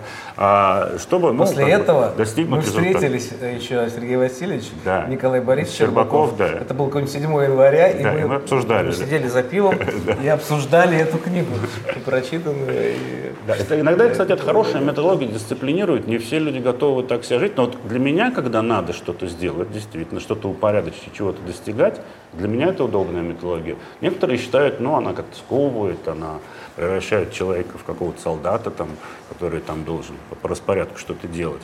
Ну, зато есть эффект. Вот, и он достигается, да, потратил два часа на чтение, есть достижение, все. Так, ну два часа мало. Слушайте, мы с а? студентами говорим, товарищи, значит, смотрите, ну, да, а, в день нужно читать страниц 200 минимум. Разная литература, художественная, не художественная, но минимум 200 в день э, в студенческие годы. Э, меньше совсем нельзя, больше можно. Вот в это время нужно читать, читать, читать, э, начитывать, вбирать в себя знания из разных областей, не обязательно право, но это период input. Вы сейчас находитесь, если вы студенты, вы находитесь в стадии input, вы вбираете в себя Потом у вас будет output, и уже придется э, тратить большое количество времени на то, чтобы э, выдавать какой-то результат. Научный, профессиональный, бизнес, неважно. Но сейчас надо читать очень как можно больше. И желательно хорошей литературы. Э, правильно выбирает, на что обратить внимание, что почитать, но это нужно. Без чтения ничего не получается. У меня сейчас сын подсел на Стивена Кинга. Это какой-то кошмар. Он читает в, за два дня по одной книге. Вот он читает, он как сумасшедший. Ходит, вот прям, и у него глаза горят, впервые в жизни глаза горят. И читает, читает, читает, его оторвать невозможно. Вот прям вот когда интерес есть, вот он точно 200 страниц. Ну, Кинг очень да. увлекательный. Да, понятно, но я говорю, что когда есть интерес к теме, ты себя сам ограничивать будешь, потому что невозможно, знаете. Да. Я сижу иногда, у меня как наркоманский какой-то, какая-то ломка, что почитать, какая еще книга, Амазон, что вышло по праву. А, значит, Озон, какие-то книги, зарезаю свою старую библиотеку, хоть что-то. Просто это нужно останавливать силой. Э, вот. Э, а художественная литература, конечно, в, на таких условиях тоже должна в это как-то внедряться. Ну, у каждого свои графики существуют. Но у меня там, я стараюсь летом художественную литературу читать, э, в остальное время слушать ее в аудиоформате, там, в пробках. Так, что еще? Нужно ли римское право на бакалавриате, Сергей Васильевич? Ну, я не специалист в организации образования, я гражданским правом занимаюсь. Мы учили на младших курсах, да, когда у нас было, э, мне кажется, ну, римское право все-таки основа. Почему нет? Мне кажется, нужно его как на каких-то ранних этапах осваивать. Другое дело, что ну, есть разные слои римского права. Да? А, можно просто на бакалавриате давать какие-то основы, базовые какие-то э, достижения фундаментальные римского права, а дальше идти в детали. Нет, ну есть концепция такая, что вообще убрать римское право внутрь истории зарубежного государственного права. А, в этом да. речь. Ну, я да. думаю, что то есть не выделять как отдельную дисциплину, на которую там отводится большое количество времени. В зарубежных вузах, я так понимаю, в большинстве сейчас что-то подобное происходит. Римское право, как я слышал, исчезает из программ. Вот. Э, ну, не знаю. Э, мне кажется, наверное, надо ставить. Вот. Хотя, надо честно сказать, на меня вот какое-то сильнейшее впечатление курс римского права в свое время не произвел. Я, честно говоря, мне казалось проще прочитать какой-то хороший учебник, там, Новицкого, например. Ну, так общее представление получить, вот погружаться во все детали, тогда мне казалось это не нужно. Наверное, я ошибался, но э, и для, по крайней мере, для цивилиста, который видит себя как ученый в будущем, конечно, более серьезное погружение в римское частное право требуется. Другое дело, что на программе бакалавриата человек еще сам не понимает, кем он будет. Может, он вообще пойдет в прокуратуру или там, не знаю, инхаус. Ну, детальное погружение в специфику римского частного права в условиях того, что и так программа перегружена, это вопрос. Но тут я не готов давать какие-то советы. Трудно сказать, конечно, не знаю. А, как вы думаете, какое значение для судебного правотворчества России будет иметь разъяснение Верховного суда о том, что арбитражный суд кассационной инстанции теперь обязан проверять выводы нижестоящих судов на предмет их соответствия пленумом, постановлением Президиума ВАС и обзором судебной практики? Мне кажется, хорошее, Сергей Васильевич. Это то, что сейчас появилось в недавно принятом пленуме Верховного суда рассмотрение дел кассационной инстанции, где они так написали, что Кассационный суд обязан проверять соответствие решения читающего суда правовым позициям, закрепленным в пленумах, постановлениях Президиума ВАС Верховного суда и также в обзорах. Ну, тут, конечно, возникает классический вопрос, а кто будет следить за центурионами, да, кажется, так говорилось. Ну, это, а, то есть, если э, сам Верховный суд будет последовательно проводить э, воплощение этой идеи э, и отменять решения кассационных инстанций, угу. которые этого не сделали, тогда это реально может привести к масштабным очень изменениям нашего ландшафта в судебной практике. Потому что, конечно, это мощнейший просто а, инструмент для достижения единообразия судебной практики. Другое дело, что сам феномен, это сам по себе, он очень, конечно, непростой. Да? А, и тут тоже, как говорится, ну, нельзя, что называется, перестараться лишнего, да? а имея в виду э, так называемое судебное диссидентство. Потому что а, надо понимать, что оно тоже важное. И надо к нему относиться будет бережно к этому, да, потому что если какой-то суд аргументировал свое решение, а, отклоняясь от той или иной правой позиции а, Верховного суда, то э, не должно быть автоматической отмены. Вы не соблюли, не вникая. Не вот, вот этого тоже нам нельзя, не дай бог, получить. Да? А если это обосновано, если суд э, э, обосновал, так сказать, э, что его случай отличается от той правопозиции, который имеется, то это ну, то, что называется, по-моему, distinguish, да? в- Distinguish. Да, с Ну, тут не будет системой. противоречия. Тут не будет противоречия. но- Проблема будет всегда есть, когда, когда нижестоящий суд, distinguishing это понятно. Он просто говорит, что эта правая позиция к нашему делу не, не не подходит, потому что она касается Это нам понятно. факторов. Хотелось бы, чтобы не только. Более сложный вопрос, как быть, может ли нижестоящий суд просто пойти на «вы» и бросить вызов? Это другой вопрос. И да. сказать, что да, есть пленум Я 2003 с ним не года, согласен, да. дурацкий, устаревший, Да. еще там во времена, когда там, не знаю, а, об абстрактных сделках никто не говорил. А мы сейчас думаем, что это все устарело и нужно решить иначе. А, Очевидно, что судья нижестоящий как минимум должен это четко аргументировать, а не просто не заметить какое-то постановление пленума высшего суда, а написать его и сказать, что я иду на «вы», я бросаю вызов, я хочу сделать, хочу запустить overruling, вот я такой смелый. И вот дело доходит до Конституционного суда, он смотрит и говорит, да, действительно, судья просто пошел войной на пози- нашу позицию или ВАСовскую позицию 2010 года. Но, может быть, он имеет э, на это право или нет. Есть у него формальное право так поступить или нет? Мне кажется, в, условиях отсутствия формального прецедента в России такой бунт возможен, но он должен быть открытый, транспарентный, с, с- с открытым забралом. И, в принципе, Кассационный суд может сказать, знаете что, а я тоже так думаю. А давайте сейчас мы вот так решим, а если не- несогласная сторона обжалует Верховный суд, Да. ну, пусть посмотрим, побьемся там. Если такой судья вообще найдется, который готов устроить открытый бунт, не просто не заметить какое-то постановление пленума, как они часто делают, а прямо в открытую, то пусть будет так. И мне кажется, в этом есть определенная польза. Да, да, это, это очень важное явление. Иначе все закостенеет тогда, да, при таком не соответствует и все, не соответствует. То есть Не, вот не, он не закостенеет. Просто э, что будет, как иногда в английских судах, где, где формальный вот этот э, прецедент имеется, э, дело подается в суд, судья смотрит и говорит, знаете, он может так и написать. Я помню, в 19 веке судьи так писали некоторые. Мы за вас, мы считаем, что вы правы. Но есть прецедент, мы не можем пойти против президента, поэтому я выношу решение против вас, но надеюсь, что вы обжалуете это решение и добьетесь пересмотра прецедента, дойдя до той инстанции, которая его утвердила. Вот. Но мне кажется, это не совсем правильно. И, э, Мне кажется, и касаться, если она согласна, если она убедились аргументе, она должна поддержать, чего бояться. Ну, просто тут э, зависит все от судьи, конечно, да. Будут их за это на- наказывать Да. или нет. Как вы смотрите на кодификацию гражданского права США А что, уже началось? в форме restatements? Э, Придут А. ли они к кодексу, как к нему пришли страны континентальной Европы? Да, они не придут, э, потому что у них частное, гражданское право не совсем правильно говорить в контексте США.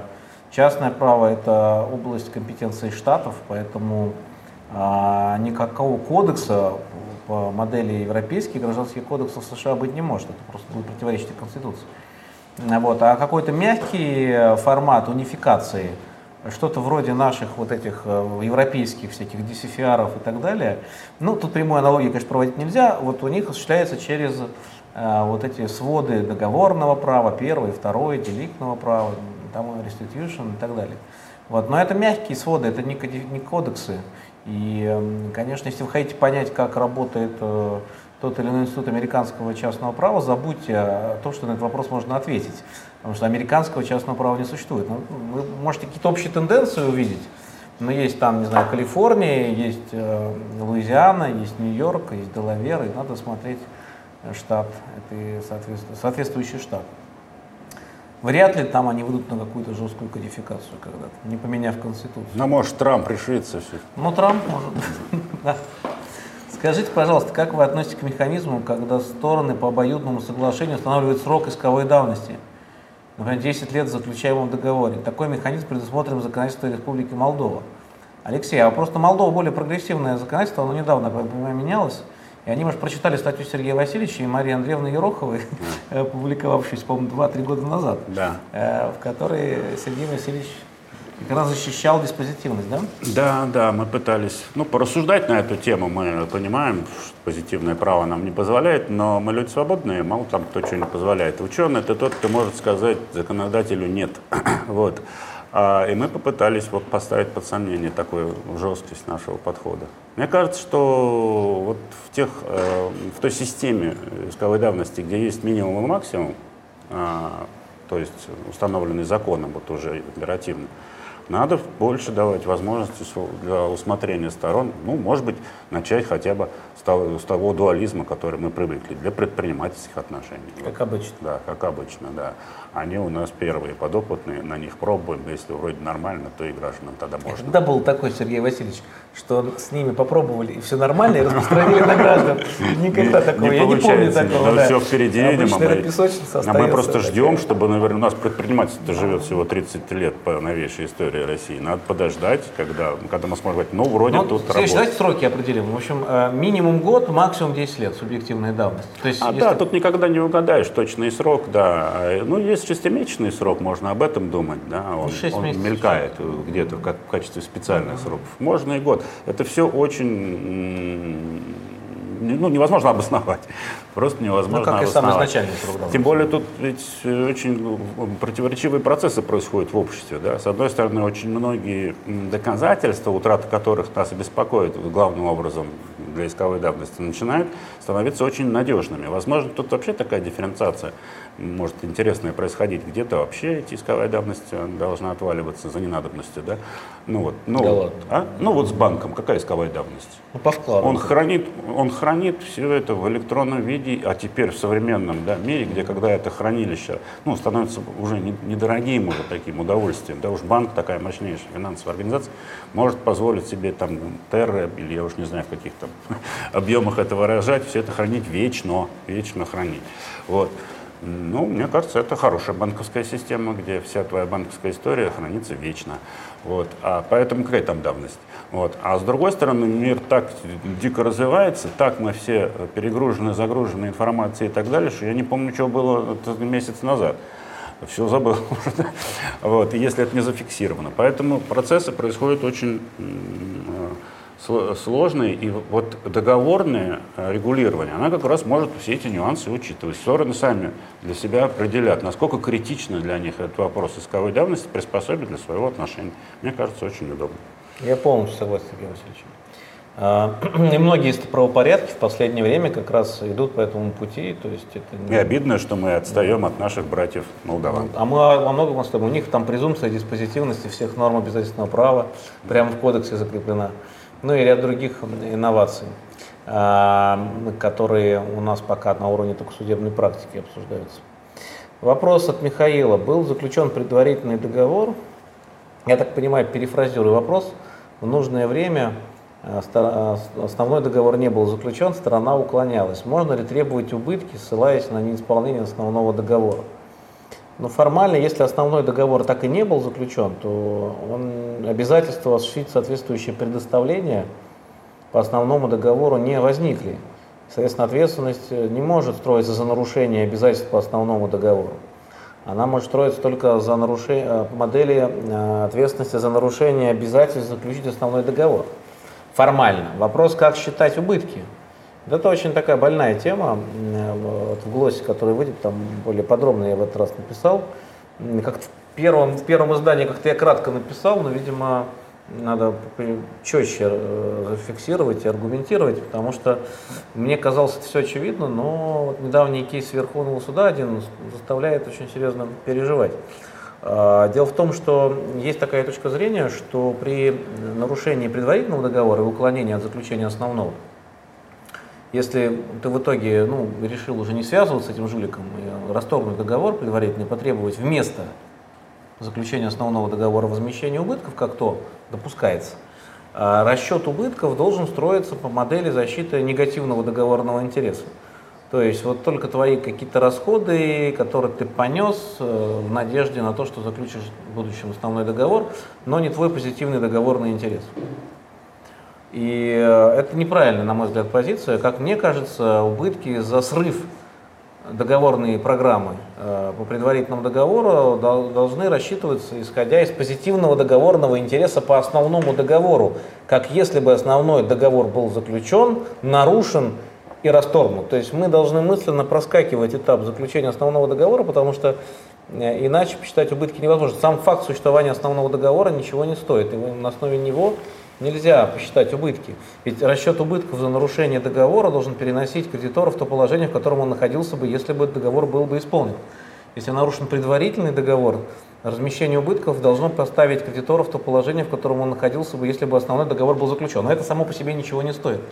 Естественно, мы должны предположить, что он дальше бы исполнял и основной договор, а но вот, э, видите, недавно был кейс Верховного суда, где Верховный суд подобной ситуации поставил под сомнение возможность взыскания абстрактных убытков. Там был иск об абстрактных убытках, продавец уклонился от заключения основного договора купли-продажи недвижимости, покупатель отказался тогда и пошел взыскивать убытки, и посчитал рыночную стоимость этой недвижимости на момент э, там, расторжения, по-моему, и стоимость э, недвижимости, закрепленной в предварительном договоре, той, по той, той цену, которая должна была быть установлена в основном договоре, если бы он был заключен.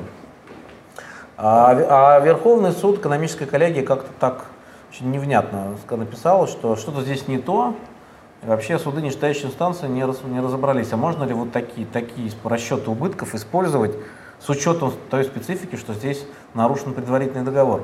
На самом деле, вот не очень понятно, а если бы он подал конкретные убытки к взысканию, тоже бы нельзя. То есть вообще Верховный суд позитивный интерес отвергает, тогда и только негативный допускается. Такая точка зрения звучала раньше иногда где-то в дореволюционной советской литературе.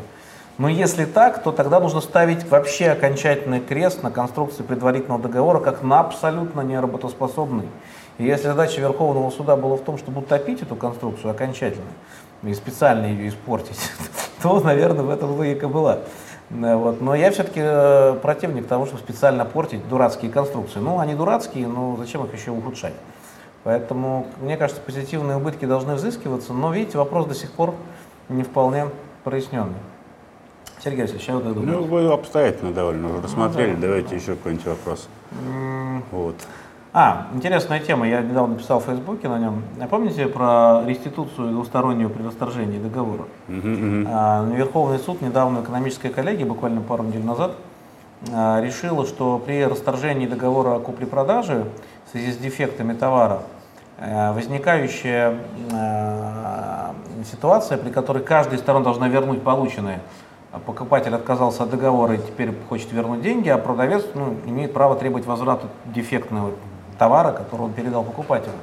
Угу. Похожая угу. на двустороннюю реституцию при недействительном договоре, хотя и формально отличающаяся от него, должна решаться в одном аспекте одинаково, а именно должна быть принудительная двусторонняя реституция. То есть если покупатель отказывается от договора, требует вернуть деньги, и суд присуждает возврат денег, он должен сам, даже при отсутствии встречного иска, одновременно определить а, и присудить самого истца к возврату а, э, продавцу дефектные, дефектного товара. Так, как сейчас происходит э, при реституции по недействительным сделкам. Вот э, я сейчас просто ввожу в курс дела, потому что многие, может быть, не в курсе. И Александр Латыев на закон РУ опубликовал пост, в котором критикует эту позицию Верховного суда, что, ну ладно, в недействительности так уж повелось, хотя это все противоречит принципам состязательности процесса, ведь присуждение делается в пользу, получается, ответчика, несмотря на то, что двустречный не предъявляет. А с другой стороны, да, и он называет эту модель порочной, процессуальной и так далее идеей, которую не нужно масштабировать э, за рамками той недействительности, вот где она уже укоренилась. А сейчас Верховный суд ее перенес дальше. А, вот, ну, вот как вопрос такой, что мы об этом думаем? Ну, я-то, я, признаться, не читал, а, к сожалению, аргументы Александра Латыева, но э, вы его озвучили, да? Я, я полагаю, что это противоречит, конечно, принципу осуществления права своей воли в своем интересе. Меня это очень настораживает. Вот, конечно, можно рассуждать, ну, любой рациональный, он же хотел, ну, почему он с иском не пришел? Ну что ж, мы давайте позаботимся о его о его праве, как несправедливо, что в одни ворота только будет. Идея синалагмы при реституции э, и при расторжении договора мне близка, как идея именно одновременного присуждения этих благ. Но то, что это надо навязывать стороне, которая, может, и не хочет этого. Нет, ну я думаю, что это там, уж, мне там, кажется, давайте перебор. так, чтобы было понятно. Верховный суд сказал, суд должен поставить этот вопрос на обсуждение сторон, но сам Верховный суд не вернул дело новое рассмотрение, угу. а изменил резолютивную часть решения и угу. присудил реституцию. Угу. То есть, в принципе, я так понимаю, логика такая, что судья говорит, ладно, давайте так, обсудим вопрос. Если я сейчас признаю, что дефект существенный, вы, я пока не объявляю еще этого, резолютивной части нет, но если я признаю и присужу к возврату уплаченную цену, станет вопрос возвратом имущества. Э, я не могу присудить деньги, не, ну, как бы не присудив имущество, это немножко нормально. Что вы думаете по этому поводу? Если ответчик скажет, не надо мне этого имущества, не хочу, я, может, потом отдельный иск предъявлю. Конечно, если он активно против, суд вряд ли должен присуждать точно. Но если он говорит, ну, я вообще против расторжения в принципе, поэтому считаю, что вообще иск не должен удовлетворяться от покупателя. Но если так вот вы найдете возможным его удовлетворить, вопреки моей позиции, ну тогда, конечно, понимаете, в чем дело? То есть вот идея какая? Вопрос в том, что почему не встречный иск?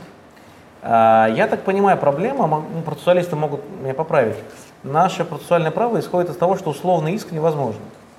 А действительно, продавец попадает в очень сложное положение. Покупатель заявляет отказ от договора, требует возврата денег.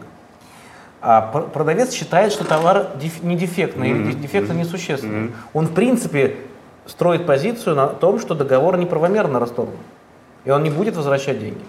А, по идее, он мог бы предъявить встречный иск на случай, если вы удовлетворите иск покупателя, то вот мой встречный иск под условие того, удовлетворите мне возврат.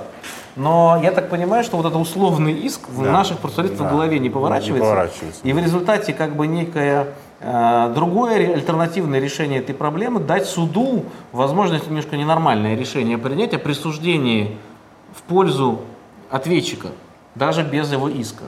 Некоторые процессуалисты вот возмущаются. Ну, Александр не процессуалист, но тоже возмущается. А вот э, Антон Ильин из ПБГУ в Фейсбуке дискуссия у нас была по этому поводу, тоже говорит, это нарушение принципов процесса. Я думаю, многие скажут, что это неправильно. Но я говорю... Это и материального права да, все-таки нарушение. Это противоречит принципам права, да, о котором мы сказали. Не только процессуальному, да, материальному да, же да, тоже. Реализация значит, да. прав в, э, в своем интересе, по своей инициативе. Всего и мне кажется, значительно меньшим злом было бы допустить условные иски. Может быть. То есть вот если бы этот вариант был бы реализован, я бы сказал, вообще здорово. Ну вот мы недавно да. немножко коснулись же темы там и с зачетом. А, и это, это вообще э, общая, похоже, общая какая-то проблема. Я не сказать, что я тут глубоко вникал, но вот интуитивно, да. Это же очень часто встречается. Вот я как третейский судья в арбитражах участвую, постоянно же вижу этот аргумент, потому что там это очень распространено, а, да, что мы не согласны с требованием о взыскании неустойки. Но если неустойка будет э, э все-таки присуждена, то мы хотим там э, э, э, привести аргументы о несоразмерности. Да? Это же нормальное явление. Почему, вот почему процессуалисты против? Вот, возможно, мы ну, недостаточно знаем э, процессуального права, а вот, я точно, как ученый, совершенно не Они странные все немножко, Сергей а, мне, мне бы хотелось бы четкой позиции. Какие будут негативные последствия, если мы это... А вы не дождетесь. Вот, вот я нередко, нередко, а, вот я не, не про всех э, говорю, не хочу никого обидеть, но нередко вот пытаюсь спросить, а почему так нельзя? Они говорят, ну, это процесс. Да, Тут да. все формально. Я говорю, ну почему? Нам, нам, цивилистам, хочется содержательной политико-правовой аргументации. А иногда вот э, аргументов мы не слышим, а слышим просто не лезьте своими либеральными идеями в наш формальный строгий процесс, это будет полный бардак. Может быть, они и правы. Может быть, действительно нужна некая такая... Ну, надо тогда показать, где он будет. Да, все, все негативные последствия, это надо показать. Да. А иногда вот кажется, ну что здесь, собственно говоря, такого фундаментально плохого, когда будет предъявлен такой иск, а я не согласен, что есть основания для расторжения договора, но если суд так э, со мной не согласится, то тогда вторым ходом, вот мой иск, вот мои доказательства о возврате полученного mm. по этому договору одновременно с возвратом, который присудят, присудят с меня, да? Вот я не вижу. Слушайте, я сталкивался с позицией, что сделать? тут вообще мы говорим об условном иске таком, и это действительно более спорно, но я сталкивался с тем, что мои знакомые процессуалисты возражали даже против альтернативной или факультативной аргументации, что, мол, я хочу а, вот эту вещь, потому что считаю, что я там собственник, вот виндикация. Если нет, и не признаете эти предпосылки, я требую эту же вещь там, по договору. Mm. А если нет, то есть э, я говорю, почему нельзя привести альтернативные правовые аргум... Э, основания для одного и того же иска? Они говорят, нельзя. Это разные виды. Там виндикация, а здесь присуждение ну, я по хочу, я хочу вещь. Да? И тут могут быть очень спорные вопросы. Вообще, мы ученые не можем разобраться иногда, как эту вещь там истребовать. Где кондикция, где виндикация, мне, где мне договорный кажется, иск. что тоже не в обиду процессуалистам, я наоборот их всех очень сильно уважаю. Вот. А, Сейчас но мне прилетит. кажется, что э, они сами даже соглашаются, же, мне кажется, ну вот люди объективные, да, что процесс ну, все-таки служит защите гражданского материального права. Да? Процесс ради процесса, мы знаем, бывают такие истории, но, наверное, это не очень здорово все-таки. Да? Но если мы убедители в, том, что есть такой интерес у людей, да, вот вроде сейчас здесь все говорит о нем, да, когда человек хочет доказать, что договор не должен расторгаться, но если он будет расторгнут, если ему не удастся доказать это судье, то тогда он хотел бы все-таки не подвергаться риску а, сепаратной реституции. Он хотел бы, чтобы она была на симулматический характер а, носила. Кстати, э, не все с этим согласны, что тут должна быть синолагма, кстати. Мне кажется, когда им говоришь, что не надо слово синолагма произносить, а объясняешь функционально, ну, о чем речь, они говорят, а, ну тогда, конечно. Ну, конечно, дело Некоторые не в слове. коллега тогда. возмущает само слово в этом Ну, дело не в слове, а дело в фун функциональная сторона меня да. вопросы интересует, да? А и вот пока пристав э, с этого не возьмет, он ему не даст вот, то, что ему прочитается. Должна быть одновременность. Вот когда все в руках у пристава будет, тогда происходит обмен. Mm -hmm. Ну, вот. Мне кажется, Особенно в российских реалиях, Сергей Да, да, когда, когда, понимаете, когда бы спорили Pepsi-Cola и Coca-Cola между собой, ну, наверное, действительно тут, да, о каком-нибудь там, не знаю, э, оборудовании, то, наверное, здесь э, все состоятельны. Но, к сожалению, не все могут порадоваться своей состоятельностью, как Pepsi-Cola и Coca-Cola. Вот. Но, но, но, но, но вот это, мне кажется, надо же как-то все-таки учитывать. Потому что иначе как-то, ну, э, а как людям-то мы объяснять будем? Ну, Но некоторые коллеги скажут, ну, процесс нам говорит так, что ты защищаешься против расторжения, но если проигрываешь, ты должен вернуть деньги, а подавай новый иск о возврате вещи, если тот уклонится от ее возврата. Это отдельный процесс будет, еще год будешь там судиться. А если обанкротится к тому времени, уже вернувший себе деньги покупатель и не сможет вернуть эту вещь, она же попадет в его конкурсную массу, потому что она же его собственность, пока он не вернет. Ну, что теперь делать? Ну, мне вот такой вариант не нравится. Мне кажется, не очень справедливо получается. А мы же должны искусством этим обладать, да? добра и справедливости. Надо стараться как-то. Мне кажется, процессуалисты должны просто выработать решение. Вот то решение, которое Верховный суд, он, он его не выдумал, он просто воспроизвел то решение, которое уже там 20 с лишним лет, как минимум, применяет судами в контексте недействительности. Каких-то глобальных проблем вроде бы не породил. А вот. Суд присуждает двустороннюю реституцию при оспаривании сделки, не обращая внимания на то, что ответчик вроде бы встречный не подает. Ну, это не здорово, на мой взгляд. Ну, это не здорово, но так уже это работает, да. Возможно, есть лучшее решение, более точное и чистое с точки зрения принципов. И, возможно, избегающее даже каких-то практических проблем, которые э, могут возникать при принудительной двусторонней реституции. Надо просто предложить это решение. Я слышал такое, ну, что тут решать? Отдельный иск – я говорю, не, мне это не нравится отдельный иск. Другой вариант. Пусть он вначале сам вернет, и это будет условие удовлетворения его иска. Почему я должен идти Но... на такой риск, если у меня правовая позиция, да. нет оснований да. для расторжения договора? Да. Почему я должен сам возвращать? В общем, э, я бы хотел, надо подумать, может быть, какие-то лучшие решения можно обнаружить. Я, знаете, Сергей Васильевич, хотел привлечь внимание коллег к этому определению, потому что там э, в самом э, резолютивном, в резолютивной части этого определения где Верховный суд прямо внедряет в судебный акт вот эту часть про возврат имущества, он определяет порядок. А, вы писали в Фейсбуке. Да, да, он прямо говорит, что вот вначале это, потом ты. И в, а в мотивировочной части он пишет, что суд, определяя, присуждая двустороннюю реституцию, может определить порядок возврата. А в резолютивной части говорит вначале ты, потом он. То есть я впервые это вижу, когда однозначно признается на уровне Верховного суда, может быть, раньше это было, процессуалист меня поправит, что суд может э, в такой ситуации, значит, видимо, и по недействительности при двусторонней реституции определить очередность. А, а если это очередность... Имеет в виду, имеется в виду для добровольного исполнения? Там написано просто определить порядок, а в резолютивной части... То есть это и для пристава будет тоже? Ну, видимо, да. И, видимо, он вообще исполнительные листы должен выдавать тогда, соответственно, тоже с учетом этого порядка. Если он сказал вначале ты возвращаешь, после того, как тебе вернули, он возвращает. Сначала я выдаю ему исполнительный лист. Я не знаю. Вот этот вопрос чисто технический, как реализовать эту синолагму на стадии исполнительного производства, а, это хороший вопрос. Но вот это первый ход, по-моему когда они сказали, что порядок, и еще, а сами показали в качестве примера на последовательность. А в банкротстве что-то подобное а как тоже было. определить, кто первый шаг должен сделать? Ну, в этом деле, да, это вопрос зависит, мне кажется, от того, кто нарушил, кто, кто виноват, а кто пострадавший. Кто виноват, должен рисковать да, первым. мне кажется, он должен первым. Хотя могут быть такие модели, при которых вообще никто не рискует, типа escrow. И этого Верховный суд не написал, но, в принципе, мыслимо это уже обсуждалось. Почему нельзя э, сделать пристава посредником? Да, Я где-то да. писал вот об этом. как раз да. эскроу, да, пристав как эскроу агент. Да. Что Там суд не важно, говорит- кто первый. Суд говорит, значит, Когда- порядок такой. Вначале пристав списывает деньги, со ну, каким-то образом получает деньги от того, кто должен вернуть деньги, э, продавца.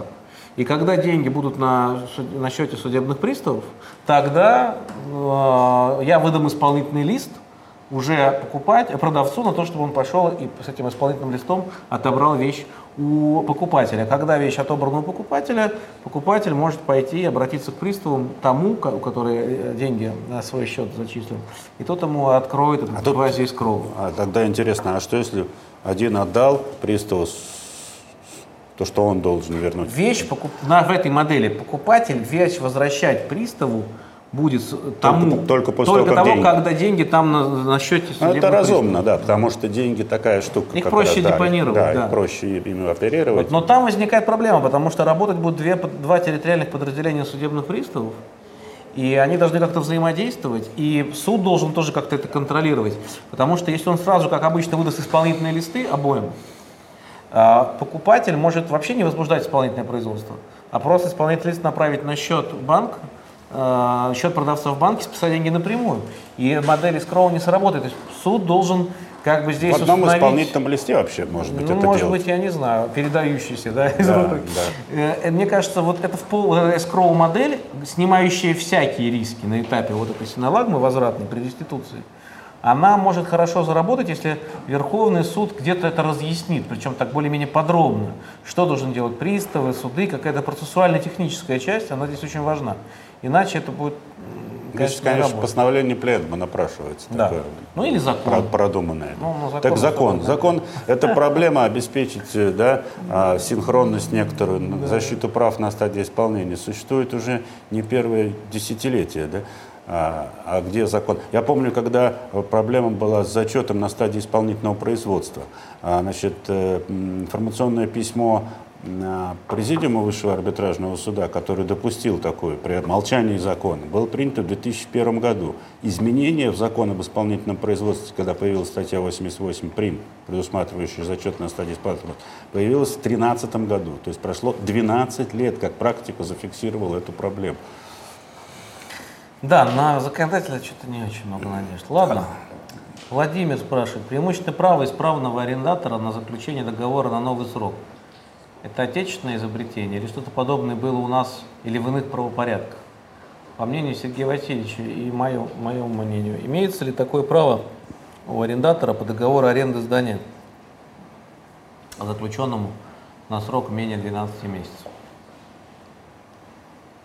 Но если преимущественное право у нас только для долгосрочного же, то в чем вопрос-то?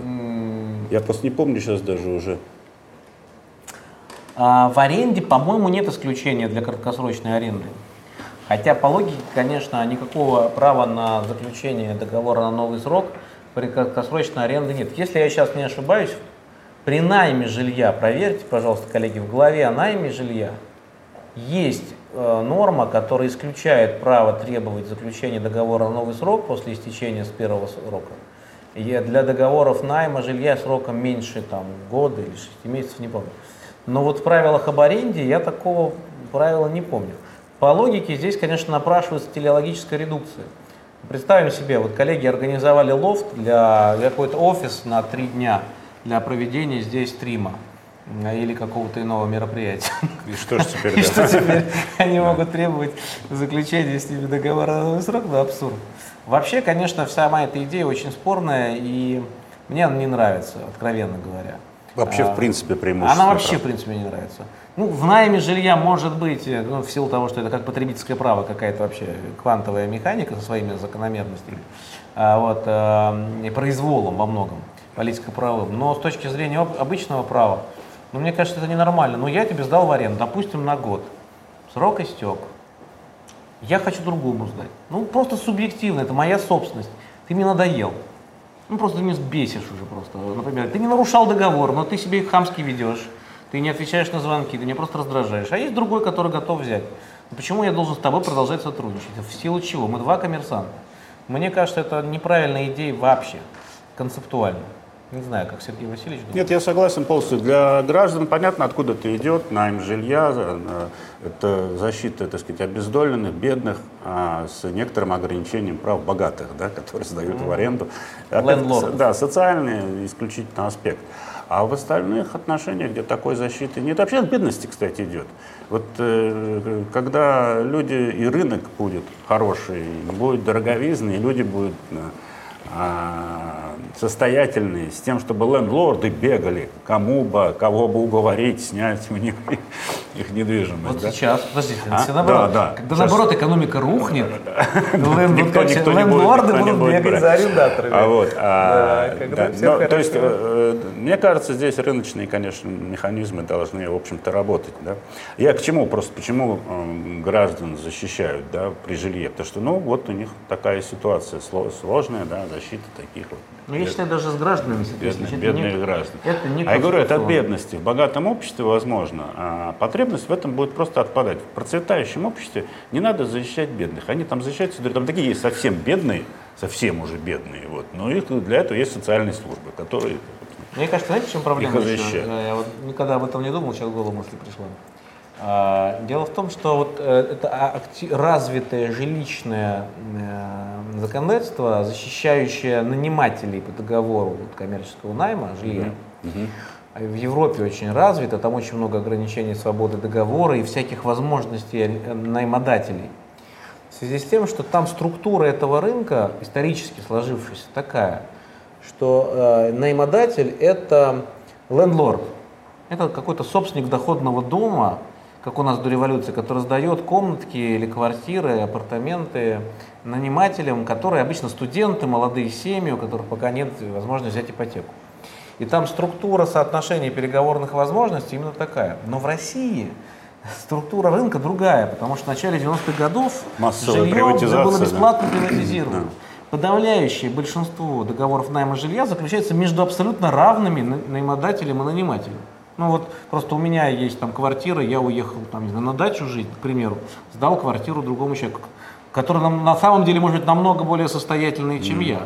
Или бабушка уехала жить в деревню, сдала.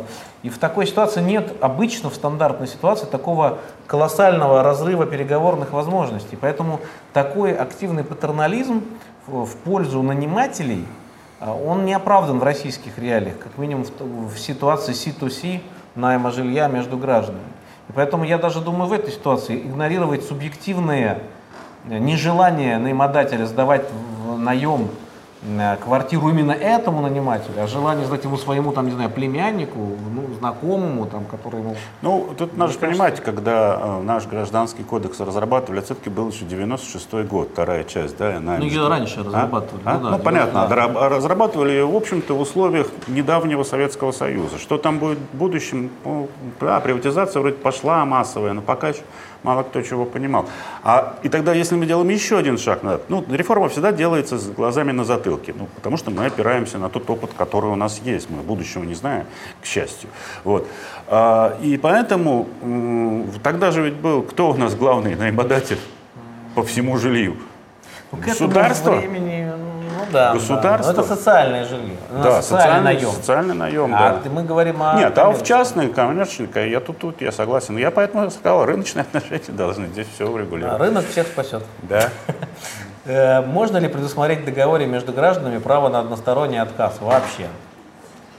За каждым или из них, за одним из них. Ну, мы же согласны между собой, что Равный. можно. Ситуси. Делеги ференды. Ну, да, наверное, надо идти и дальше. Я, вообще-то, конечно, понимаете, какая штука? Ну, это очень, очень тонкий и даже не совсем, наверное, догматический юридический вопрос. Он ведь в значительной степени зависит от э, понимания того, какая степень патернализма – должна на данном этапе развития ну, вот вы считаете, применяться. Какая? Я считаю, что не надо делать резких движений, надо постепенно ослаблять, шаг за шагом, патернализм. Но дело в том, что граждане, граждане, люди, все мы, Мы же должны учиться ответственности. Это сразу нельзя сразу стать ответственным, рациональным, все продумывающим и так далее человеком. Невозможно. Но ты ими никогда не станешь, если ты никогда не будут помещать в условия, когда надо учиться. Да? А ну и вот как? Можно, ну, как говорят, плавать, как учиться? Ну, по-разному. Некоторых кидает, или утонет, или научится. Вот я против таких методов.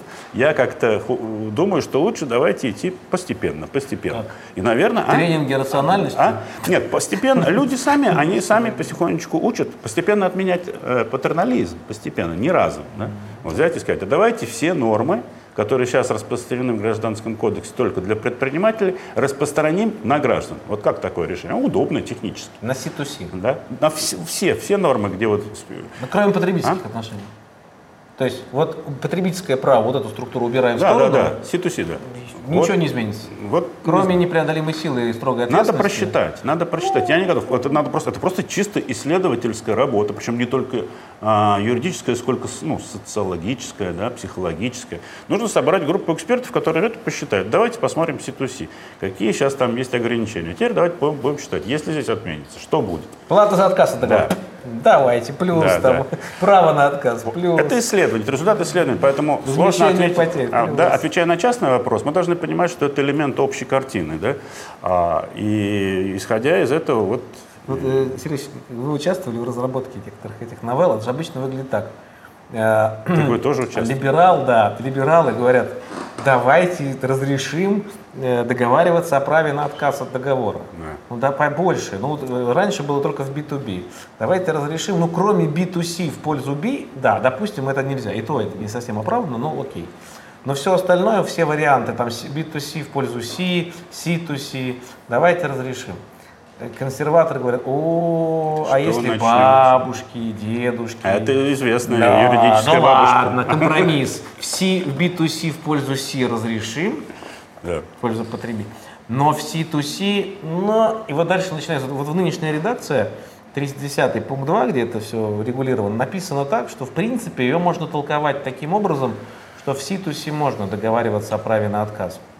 Классический наем жилья сдали квартиру на 5 лет и договорились, что наимодатель вправе отказаться от договора, предупредив нанимателя, там, значит, э, по истечении каждого года там, в такое-то окно, реально люди такие договоры заключают, сплошь и рядом, выплатив нанимателю там, плату за отказ или предупредив за 6 месяцев. И когда спро... А вообще это можно по закону? Я говорю, вы знаете, в принципе, при моем прочтении закона можно, но при прочтении некоторых коллег э, нельзя. А неужели кто-то может говорить, что нельзя так договориться? Я в центре Москвы за 300 тысяч рублей, там, за 200 сдаю какую-то огромную квартиру. Не я, ну, да, мой знакомый спрашивает, да. Человек берет, у нас там юристы, мы заключаем договор, и там вот такие условия об отказе согласованы. Неужели это может быть незаконно? Я говорю, ну попробуйте суд дела сходить. Будет кейс какой-нибудь, решат. Но я хотел бы сказать, что Конечно, никаких оснований для ограничения э, в классических C2C договорах, таких как наем жилья, купли-продажи квартиры, автомобиля или заем, как мне кажется, нет. Условную же сделку можно будет согласовать? Я понимаю, там абсолютно потестативный отказ это одно. Но... Если я перееду, вернусь из командировки да, раньше это же классические да. примеры из классического обязательного права условных сделок. Почему же там, получается, а, гражданин, не предприниматель может подвергнуться воздействию такого риска, а простого отказа да, не может? Это невозможно объяснить. Никакого научного э, основания для ограничений нет. Это все выглядит примерно так. Какой-нибудь консерватор, который не хочет вообще все, ничего такого разрешительного принимать. Молодежь, которая говорит, давайте больше свободы, и какой-то обычный такой компромисс. Ну ладно, в B2B давайте, а к бабушкам не лезьте. Также плата за отказ. Давайте легализуем плату за отказ. Ну, во все времена было. У Инексеруса написано. Там классический институт. Ну, ладно. Ну хорошо, пусть будет. Да, судебная практика. Вот смотрите, суды не понимают, что такое плата за отказ. Юристы все путают. Неустойка вместо этой платы. Тут вообще не признают. Хорошо, но только в B2B. И, вот все вот эти ограничения, которые вот в законе есть, как правило, за редчайшими исключениями, это вот попытка найти компромисс между сторонниками либеральных идей и консерваторами, которые говорят, ладно, вы там в своем бизнесе что хотите, бабушка не лезьте. Но в итоге у нас формируется два частных права. Да, да. Да. Что не очень правильно, это первое, и не- и неконституционно, потому что мы воспринимаем взрослых людей, контрактирующих между собой, не будучи потребителями, как каких-то полоумных, умалишенных людей, которые, которым нельзя давать в руки гранатомет. Хотя там никакой риски для жизни речь, конечно, не идет. Но это я так надолго ответил. А ну сказал, сколько у нас времени еще, товарищ? У нас буквально еще несколько минут. Ну, Давайте еще один вопрос. Да. Вот Вопрос тут. Сергея Васильевича. Заключен договор строительного подряда. Ой, давайте, может, Давайте, он очень конкретный, Да. потому что, конечно, это... Как для себя легко уяснить, когда подряд, когда оказание услуг? Ага, хороший вопрос. Да, это надо как раз вот здесь специалистов в этой сфере, например, Николая Борисовича Щербакова. А, Мы спорили, по-моему, об этом и дискутировали, и есть разные точки зрения. Э, Я считаю, что э, в подрядном а, договоре есть вот э, это контроль над выполнением работ, вот, который осуществляется. Хотя, конечно, кто-то скажет, ну а чем, а в услугах разве нет контроля? Тоже, тоже нет. Есть абсолютно четкого э, критерия, конечно, нет, они очень, очень сильно сливаются. Нематериальный результат присвоенности э, эффекта услуги, я не знаю, как Дмитрий Иванович Степанов это называл, по-моему, да, а эффект присвоенности услуги наступает, там, потому что когда она нематериальна, да, ну то есть как, окна чистые, чистые, ну все. Да? Хотя, кстати, тоже материальный результат есть. Вот если уже заниматься таким, ну, юс-натурализмом, есть, да, конечно, это- есть. а? да, И химчистка это подряд. Да, да. Все это, все это выясня- вы- выясняется подряд. Поэтому, конечно, э, мы чистого, абсолютно чистого разграничения найти не, не- не получается. Есть хорошее, четкое решение. Это, э, хотя тоже можно его, естественно, критиковать. Это э, достижение результата и а, достижение максимальных усилий. Вот здесь, несмотря на оценочность тоже этих всяких суждений, но здесь хоть какая-то есть методология разграничения. Это понятно. Вы о чем договорились? О том, что я буду вас лечить или о том, что я вас вылечу? За что вы мне платите? Вот. То есть гарантия результата. Вот. А, э, вот такое деление, оно имеет ну, на- надежную научную основу. Не, подождите. Любое деление по любому выбранному критерию имеет научную основу. Мы можем сейчас разделить людей на тех, у кого э, веснушки или Нет, нет, я имею в виду- я должно, име- должно я- ли нынешнее? имею Мы сейчас обсуждаем же интерпретивную конц- модель. Да, да, да. Вот наше законодательство нынешнее, а какая модель дифференциации соответствует тем различиям в правовом регулировании, которые есть сейчас? То есть вот э, мы можем любые договоры заключать, никто же не говорит, что нельзя. А вопрос в том, вот эти несколько норм, которые есть в главе об услугах Да, и которых нет в главе о подряде, да. И самое главное, не автоматизм применения правил о подряде, а некоторая такая избирательность, она предопределяется в первую очередь каким отличием? Вот тем, что направленность на результат, я не вижу, если посмотреть на те нормы, которые есть в услугах, там про э, другие правила отказа от договора и выплаты компенсации, или э, по общему правилу недопустимость привлечения субисполнителей, они никак не предопределяются вот этим элементом, как кажется. А, видимо, чем-то другим, а может вообще ничем. Это случайное, случайное явление. Вот, поэтому мне лично кажется, Сергей Васильевич, ну мы такому обсуждали ну, с Николая Щербакова на Да, да, да. что вообще это разграничение надуманное. Должен быть один договор, вот какой-то, ну, прав- праворегулирование единое, некая, некая специфика для строительства. И вообще, чем меньше правил, тем лучше. Ну, видимо, какие-то отдельные услуги тоже, понимаете? Да, разные услуг- специфические. Сказать, вы знаете, это услуги. И хранение Мама, услуги. это вселенная Да, целая. да, там настолько услуги. специфики, что попытаться их обнять каким-то единым регулированием нет. Я, э, покойный Александр Львович Паковский, в общем, э, когда обсуждали, он четко говорил, что услуги нам не дались. Вот. И он честно смотрел на эти вещи и понимал, что то, что там написано, в общем, Слишком а, слишком общее, да и не нужно. и, Но, Сергей Васильевич, согласитесь, что вот если мы посмотрим правила о подряде, в них очень много связанного с вещественным Да, элементом. да, конечно. Он И вот, э, я на лекциях обычно говорю так, вот все разные концепции есть, там результат, усилия, но мне кажется, вот так проще а, ди- дифференцировать так. Вот там, где труд прилагается к вещам, и есть некий овеществленный результат. Была рубашка мятая, грязная, стала чистая, глаженная. Было окно грязное, стало чистое. Там котлы были э, все покрытые э, какой-то сажей, очистились. Там, или не было дома, появился дом. Дом покосился, выпрямился. Это подряд. Там, где это нематериальный э, труд, консультации, это услуги. А, Это позволяет объяснить как минимум только одну вещь. Почему правила о подряде многие автоматически не- к услугам не применяются, а лишь избирательно. Просто, т- тогда, э, просто мы тогда попадем в то регулирование, да, которое есть, когда мы будем искать вот это вот овеществление, потому что исторически оно для него создавалось, накапливалось, накапливалось, накапливалось, потому что... Хотя, конечно, а что, раньше не было, что ли, услуг а, нематериальных? Спеть, плясать. Сергей Васильевич, вы поклонник Тарковского? Э, Вы знаете, я не так уж увлекаюсь э, кинематографом, чтобы меня там, м, чтобы себя относить к поклонникам как таковым. Да, мне, мне кажется, это очень талантливый, т- талантливый режиссер. Мне Андрей Рублев нравится из его фильмов «Иваново детство». Последующие немножко меньше. В Англии э, спрашивают, есть ли закон, закрепляющий формальный прецедент? Нет, сколько я знаю, такого закона нет, это вопрос традиции. Да. Как вы относитесь к учебнику В.А. Белова? Хорошо, Оригинальный очень. да, но у него всегда, у Вадима Анатольевича всегда такой нестандартный взгляд, необычный взгляд на многие вещи, и он полезен. А, кого из советских цивилистов читать? Агарков, Новицкий, Лунс, Красавчиков. Вы знаете, Ну, ну да, хотя я небольшой любитель советской цивилистики, я бы сказал даже не любитель. Вот, э, но есть вот несколько имен, которые, особенно вот первой волны, 20-50-е годы, которые, ну, Тагарков, Новицкий, Лукс, в первую очередь. их надо просто уметь Да, читать на да. самом деле. Да. Вот потом столько много, это к- Сталин, КПСС, это все нужно очищать. А, Если уметь это, иметь силы эмоциональные, очистить это все. Ну, Рясинцев, Генкин. Рясинцев, Да. да. ну слушайте, попредставить тут э, со времен Рясинцева. Да. Ничего, они писали хорошего. Ну, кроме вот недавней книжки Егорова, Попченкова и Ширин.